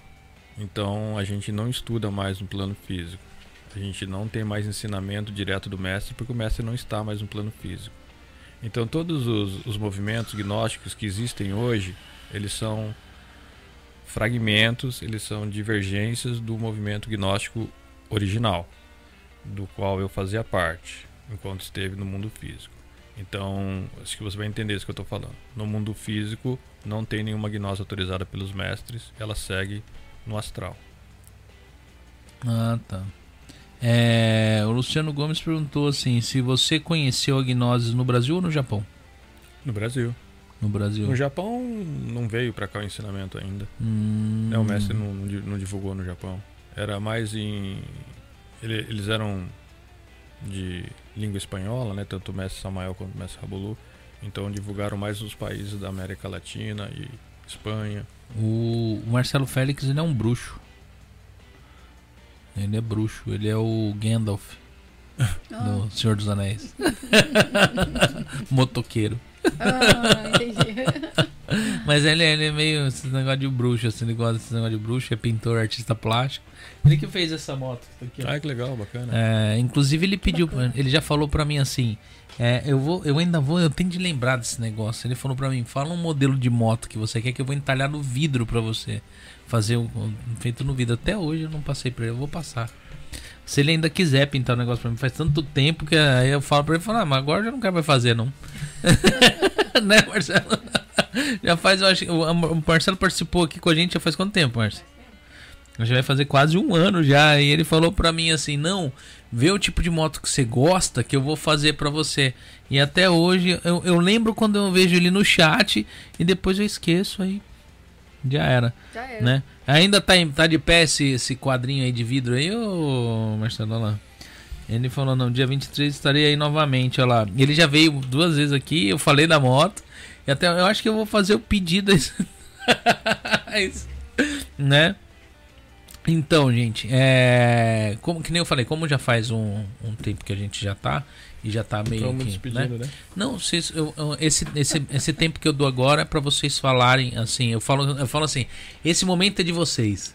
então, assim, se vocês tiverem alguma coisa que vocês queiram falar, anunciar, coisas que às vezes vocês vieram no carro pensando em falar, comunicar, ou falar pro povo, um lançamento de alguma coisa, é, preço, qualquer coisa que vocês queiram falar nesse minuto. Eu vou é fazer de uma vocês. pergunta primeiro.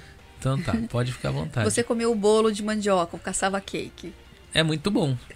É muito bom. Tem. Gente, por incrível que pareça, é de mandioca, mas tem gosto de pamonha. de É, lembra É, bastante, né? Lembra pamonha. Não, não tem gosto de coco. Ele parece um pudim, é muito gostoso, a textura dele. A quantidade de açúcar, e vocês não comeram, vocês vão ficar. Ó, pede. Que vocês têm chance de comer, ó. Que nem a pizza do Diego é mais difícil de vocês comer, porque é só em Minokamikani. Entendeu? Às vezes em Kakamigahara, quem aqui perto vai buscar. Agora esse daí dá pra vocês pedir de qualquer lugar. Só não dá pra enviar pro Brasil ainda, mas é capaz eles ainda arrumar um jeito. Entendeu? Mas quem tá aqui no Japão, perde não. É gostoso, hein? É muito gostoso. Ah, Obrigada. Né? Tem uma textura parecida um pudim. E ele é. Tem, a quantidade de açúcar é perfeito. Eu falei que nem no salário tem esse meio sabor de milho, mas ele não tem milho, né? É mandioca. Por que será que o sabor? Por causa do coco? E do coco e Deve do- ser da a mandioca? combinação da mandioca com coco, É, saiu o a milho. combinação É. do coco com a mandioca. É, ficou lembra- é, fica parecendo milho. Né? Eu acho que também por causa da textura, Textura também também, parece é, também, é. né? Macia, assim. Mas pra quem tem vontade de comer pamonha, tá com vontade de comer pamonha, cara, compra, que lembra. E tem o, cur- e tem o curau também. É. né, Ah, é, tem o curau como sobremesa também. Ah, tem o curau? No cardápio Tem da curau, Sal de tem- Sabor tem Curau curau. é muito bom. É. Então. Tem outros Né? doces também. Bom, a gente É. queria agradecer o convite, Christian, e a oportunidade de estar aqui e, e de conversar com, com a sua audiência. E deixar a mensagem que, meu, a sua saúde, a sua vida, você não sabe quanto tempo você vai viver daqui pra frente. Sim. Mas você tem como estender esse tempo se você Aham. tomar cuidado, sabe? E você tem como ter um- um potencial elevado se você dá o combustível certo para sua máquina. O corpo humano é uma máquina. Tá? Você ter- se você der o combustível, os nutrientes, você vai ter resultados melhores, seja no que for que você está fazendo. E eu acho que outra mensagem que eu quero deixar é que os brasileiros vão, vão ter um papel muito importante daqui para frente no Japão porque agora está entrando os asiáticos e eu estou tendo muito contato porque a gente trabalha com muitos produtores agrícolas, né? Trabalha com coisa orgânica. Vai ter uma oportunidade muito boa em agrobusiness aqui no Japão para os brasileiros. Nós vamos estar fazendo uma, uma parte disso daí. Então eu acho que os brasileiros têm uma, uma missão, sabe? Não é não é que nem filipino, vietnamita que não tem nenhuma descendência, né, de japonês, né? Nossos avós, nossos pais nossos bisavós foram para o Brasil, fizeram ali uma história ali, e agora nós estamos voltando. E engraçado que eu vejo dessa história, cara, é. O brasileiro está começando a, a dominar a agricultura aqui no Japão. O Saito-san, É um no- exemplo é o disso. Itibana É, no, no- no- no que ele ele é resolveu plantar. Ele é referência.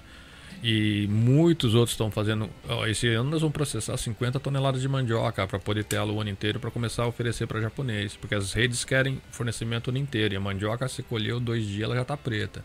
Então nós vamos começar a fazer processamento do, do- da mandioca para colocar ela na cultura japonesa. E que para quem quer sair de fábrica, nós estamos vamos estar intermediando, como, ensinando as pessoas a plantarem, a conseguir terra, a conseguir licença, a conseguir insumos, formar uma cooperativa. Já está sendo formada, esse ano já temos bastante cooperados, vai- vai sair 50 toneladas esse ano. Para o ano que vem a gente projeta 150 toneladas. Para pessoal que quer sair de fábrica e não tem medo de trabalhar, trabalho na cultura de mandioca é muito mais tranquilo, porque não quer, quer uma lida diária, né? E eu acho que é uma maneira da gente trazer um pouco da nossa cultura do Brasil aqui pro Japão, sabe? E mudar esse estigma que tem o brasileiro no Japão hoje. Isso está no nosso controle.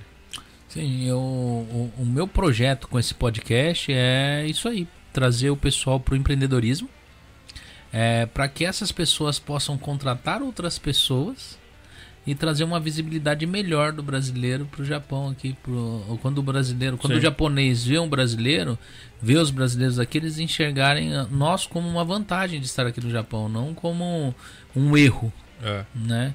Como muitos acham que foi um erro ter trazido os brasileiros aqui para o Japão. é. Né? Nós vamos Então, alimentar ah, o Japão, Então. não só com a É. saúde e sabor. A gente quer trazer a, a cultura da mandioca pro, pro Japão. Eles conhecerem os produtos. Os japoneses. Porque hoje em dia o É, produto, a para mandioca. os japoneses, é, né? Só quem, quem consome assim são os brasileiros, os filipinos, quem Filipinos, já né? conhece isso É. do seu E país. os né? japoneses que experimentam, eles gostam da Gostam, mandioca. adoram. É. E- A mandioca ela é muito versátil, ela tem várias texturas. É pra você É um ver, produto. de um doce até o salgado, elas faz. Eles consomem é, é, é, é, algumas coisas, mas eles é, é feito da batata, em vez de ser feito da mandioca. Na tapioca, que eles põem em é, todas as é. bebidas agora. Eles já estão Então, começando a entender é, mandioca. então. E eles estão chegando a conhecer aos poucos, mas assim, com trabalhos diferentes, né? É. Entendeu? Mas é, eu, eu fico. Então, nós temos um projeto, a parte da Saúde Sabor, que é de desse impulsionamento de empreendedorismo, na- começando com agrobusiness e depois negócios adjacentes do agrobusiness, né? De que vai vir alimentação, né? E ajudar as pessoas que querem empreender. É não sou só eu, é um grupo de empresários que já está há bastante tempo aí para ajudar, dando conhecimento, mostrando como é que faz. né? Abrir uma empresa é muito fácil. Continuar aberta que é o problema. É verdade. Eu falo que a mortandade infantil empresarial é, É. de dois anos. É. As que chegam em dois anos, a maioria. Algumas não chegam nem a legalizar, morrem antes de legalizar. Eu acho que o- o- isso é um fator que cada vez está mudando mais, porque hoje o brasileiro está tendo alcance, entendimento como funcionam as normas empresariais no Japão. Eles não têm mais ah, assim como falar, ah, mas eu não sabia. Que hoje tem muitas empresas dedicadas a te fornecer essas informações, né? E hoje tem, é, tem muitos locais hoje que também te fornecem essas informações. É, falar que hoje a gente tem suiaca em tudo quanto é lugar é um fato né? É, pode não ser em todos os órgãos, mas em- de estado para estado você encontra às vezes em todos os órgãos, Né? Às vezes você vai daqui pra arte, você não acha num Rock'n'Joe. Mas você vai em Gifo, tem no Rock'n'Joe de Gifo. Aí tem no Rock'n'Joe. então, quer dizer, lugar. é, É. então a informação, hoje o tradutor tem em todos os órgãos, pode não ser em todos os estados. Né? Mas para você encontrar informações, é, como cada estado fornece tradutores em diversas regiões, você consegue a informação online, às vezes, muitas das vezes, é traduzidas. É. Né? E a Então, gente já acumulou bastante informação e os outros empresários também, então a gente vai estar compartilhando isso com todo mundo. A gente vai montar um treinamento para ajudar o pessoal que quer empreender aqui no Japão. Né? E, e- e, ó, pra aprender no agrobusiness não precisa nem ter dinheiro. É Hum. só querer trabalhar. A gente já tem uma boa estrutura montada. E a terra aqui é normalmente quando você vai locar, ela é barata pela GAA, né? Às vezes é de graça. É, porque tem muito. Hoje eu, eu até fiz, eu tenho um, vídeo pra soltar que eu fui visitar uns convidados que vieram aqui. Eles são agricultores aqui no Japão, eles vivem da agricultura. Né? Foi até um episódio por eles não serem youtuber, não ser nada. A gente se espantou com o tanto de visualização que deu. Né? E eles são muito queridos. Nós fomos até lá, lá em Yamanashi. Nós fomos lá conhecer. Eu tenho até o vídeo, o vídeo ele tem até o título já pronto, que é que é meio que uma pergunta, né? Que tipo a agricultura no Japão está para acabar, né? Porque na verdade o povo está envelhecendo E os filhos e, não e- querem e tocar. os filhos não querem tocar. Tá ficando- Hoje está encontrando estrangeiros que estão entrando nessa área, porque muitos conhecem, de, de- no caso da parte de agricultura, ou até mesmo estão querendo sair de fábricas e tal, estão tentando. Só que ainda muita gente com pouco conhecimento de plantio, com pouco conhecimento Sim, de sim. pragas, Sim, pouco sim. conhecimento de, de, de, de fertilização aqui no É, Japão. É, Né? é- é esse Entendeu? conhecimento que a gente vai estar compartilhando com o pessoal que estiver interessado. plantar é fácil. Você colher é o difícil do que você plantou, porque nem sempre vai dar o que você quer ali. Né? Eu, ó, eu vou falar pra você, eu tive um terreninho de 6 por 5 eu nunca consegui plantar tomate naquele negócio. Eu plantei mandioca, plantei couve, plantei um monte de coisa, mas nunca consegui plantar tomate. Todo tomate que eu plantava começava a nascer e morria. E depois eu fui descobrir que era porque eu pegava, e eu- na hora que eu ia pegar e tipo, limpava o terreno, às vezes mato, eu enterrava o mato. Aí eles falaram que dá um bicho na, na, na terra e eles, esse bicho come a raiz do tomate. E aí adoece o tomate. E eu não sabia, tipo. Então, é, cada cultura tem seu truque, né? É, entendeu? E aí eu falei, nossa, um negócio que o pessoal, pra muitos é tão simples, porque você compra. Criança aprende a plantar tomate na escola aqui. E eu nunca consegui plantar tomate nesse terreno, né? E aí um japonês que veio me falar que eu não podia fazer aquilo que dava bicho. Debaixo da terra e matava todos os tomates, Olha só. né? E eu não sabia. Entendeu? Eu já vou plantar tomate. É, pois é. a Márcia plantou um pé de tomate que ficou enorme, só que o tomate a gente só não Mão consumiu mais to- tomate ali porque choveu muito, aí ele rachou. Né? E tomate não pode com chuva, né? Que ele racha. E aí rachou o tomate, mas é. Mas é isso aí, gente. Mais algum, Obrigado. mais algum recadinho aí pra galera? Mais uma perguntinha. Essa é pra você. Ah. Vai aceitar o desafio? Se eu falar pra você que tem um monte de gente falando isso daqui aqui, você acredita? Se eu vou aceitar o Então, Ce- desafio ou Cenas não? do próximo episódio. No próximo podcast ele vai revelar. Quer ver? Eu vou E até. todos vão poder acompanhar a sua transformação, É, né? O pessoal tá aqui assim. Ele tá com medo do compromisso. Tá com medo, compromisso. "Ah, eu preciso emagrecer sim. Vamos ver. Vamos, vamos conversar Você aqui em off. precisa ou você emagrecer quer? vai ser a consequência. Ah. Os ganhos que você vai ter com isso é muito Então, além então do corrige. emagrecer. Vamos lá, corrige sua fala já. Tudo Ah. que você precisa fazer é o que você não quer fazer, mas tem. Então você não pode falar que eu preciso emagrecer porque você está psicologicamente jogando contra si mesmo. É. Você tem que falar, eu quero. E eu, eu falo, eu vou emagrecer. Ou já se veja magro, eu sou magro. Coloca coisa Eu positiva não para vou ter programar. mais queimação. Pensou É. se eu não tem mais Eu, queimação? eu me, eu me vejo magro, Não. mas será que eu, eu já Você não consigo falar, vestir? não. Não pode falar não, não, afirmação. Afirmação não tem. não. É. Não, com certeza. Vamos ver aqui ó, o que o pessoal tá falando aqui, ó. Tem, o pessoal tava falando da quem que era? Luciano Félix, música. Marcelo Anão aqui, ó. O Anão TV Christian aceita a ajuda do Saúde e Sabor. Aí ele pegou e virou e falou de novo lá em cima. E, é, Márcia, é, ele aceita ele aceita a proposta do Saúde e Sabor?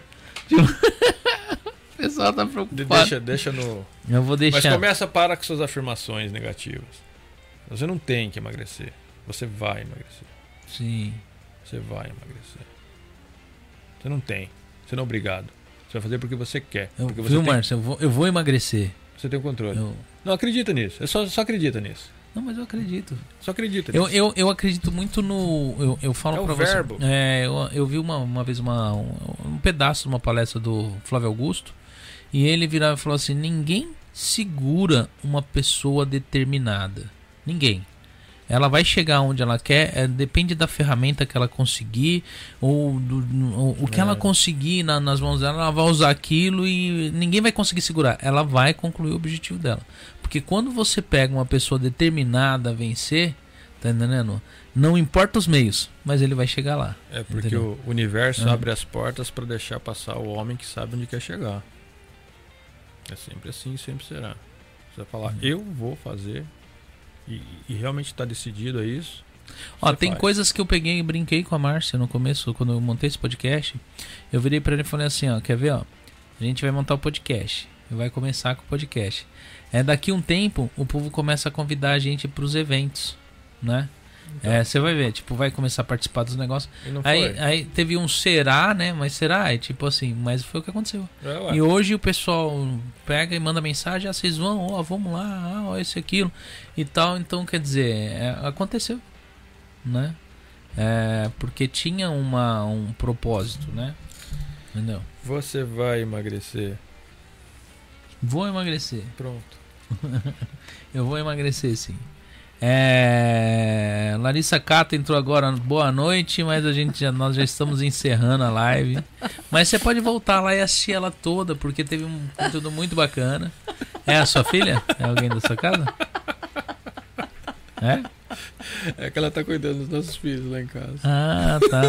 Então, Demorou ó, pra perguntar.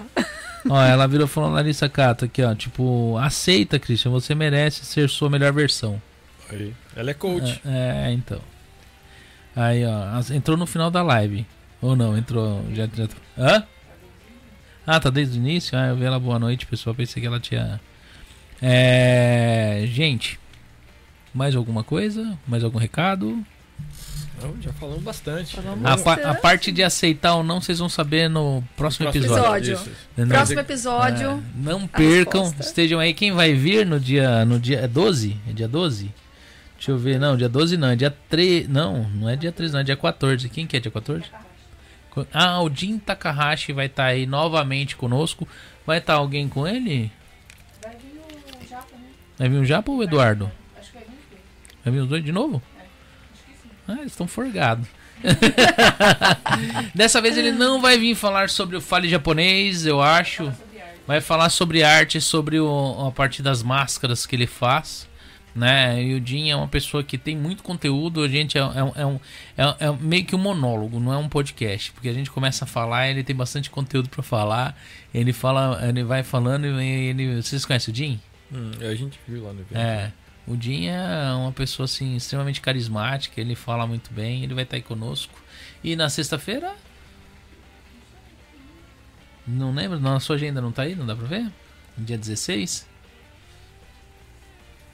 Parará. A Márcia do século XXI. Ah, Ah, a Márcia do Márcia. século XXI. A Márcia também, a gente tentou convidar ela muitas vezes.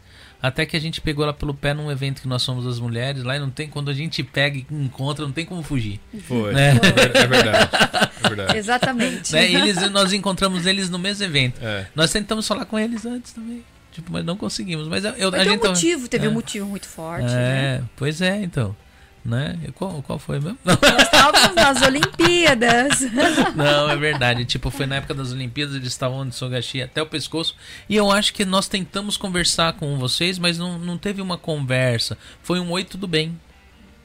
Entendeu? Oi, tudo bem? Tipo assim, aí não teve uma. Mas aí eu falei pra Márcia: Oi, tudo bem, todo mundo dá. Fala assim: Oi, tudo bem, vocês não querem participar do podcast? Ah, Oi, tudo, é, oi, tudo bem, fica no ar mesmo.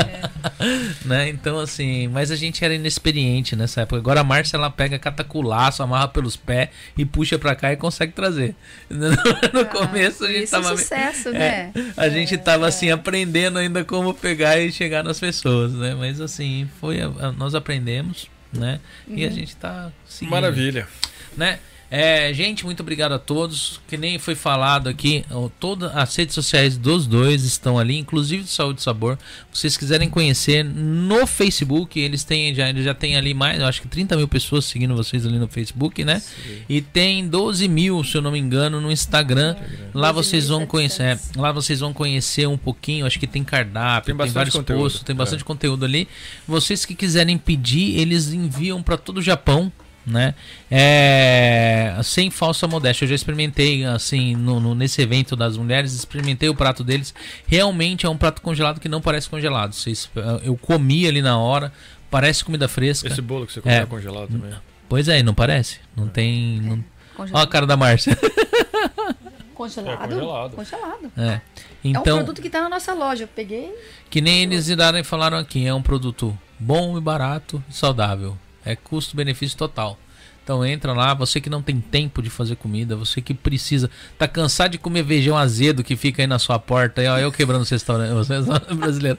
Tá cansado de comer feijão azedo, fica o dia inteiro aí na sua porta esperando. Usa o micro-ondas, mano. Vai lá, compra, vai, já coloca ali e come ali, já tá prontinho, você já compra o lote do, do mês. É- é- eu acho que é difícil, porque as geladeiras aqui no Japão não é tão grande.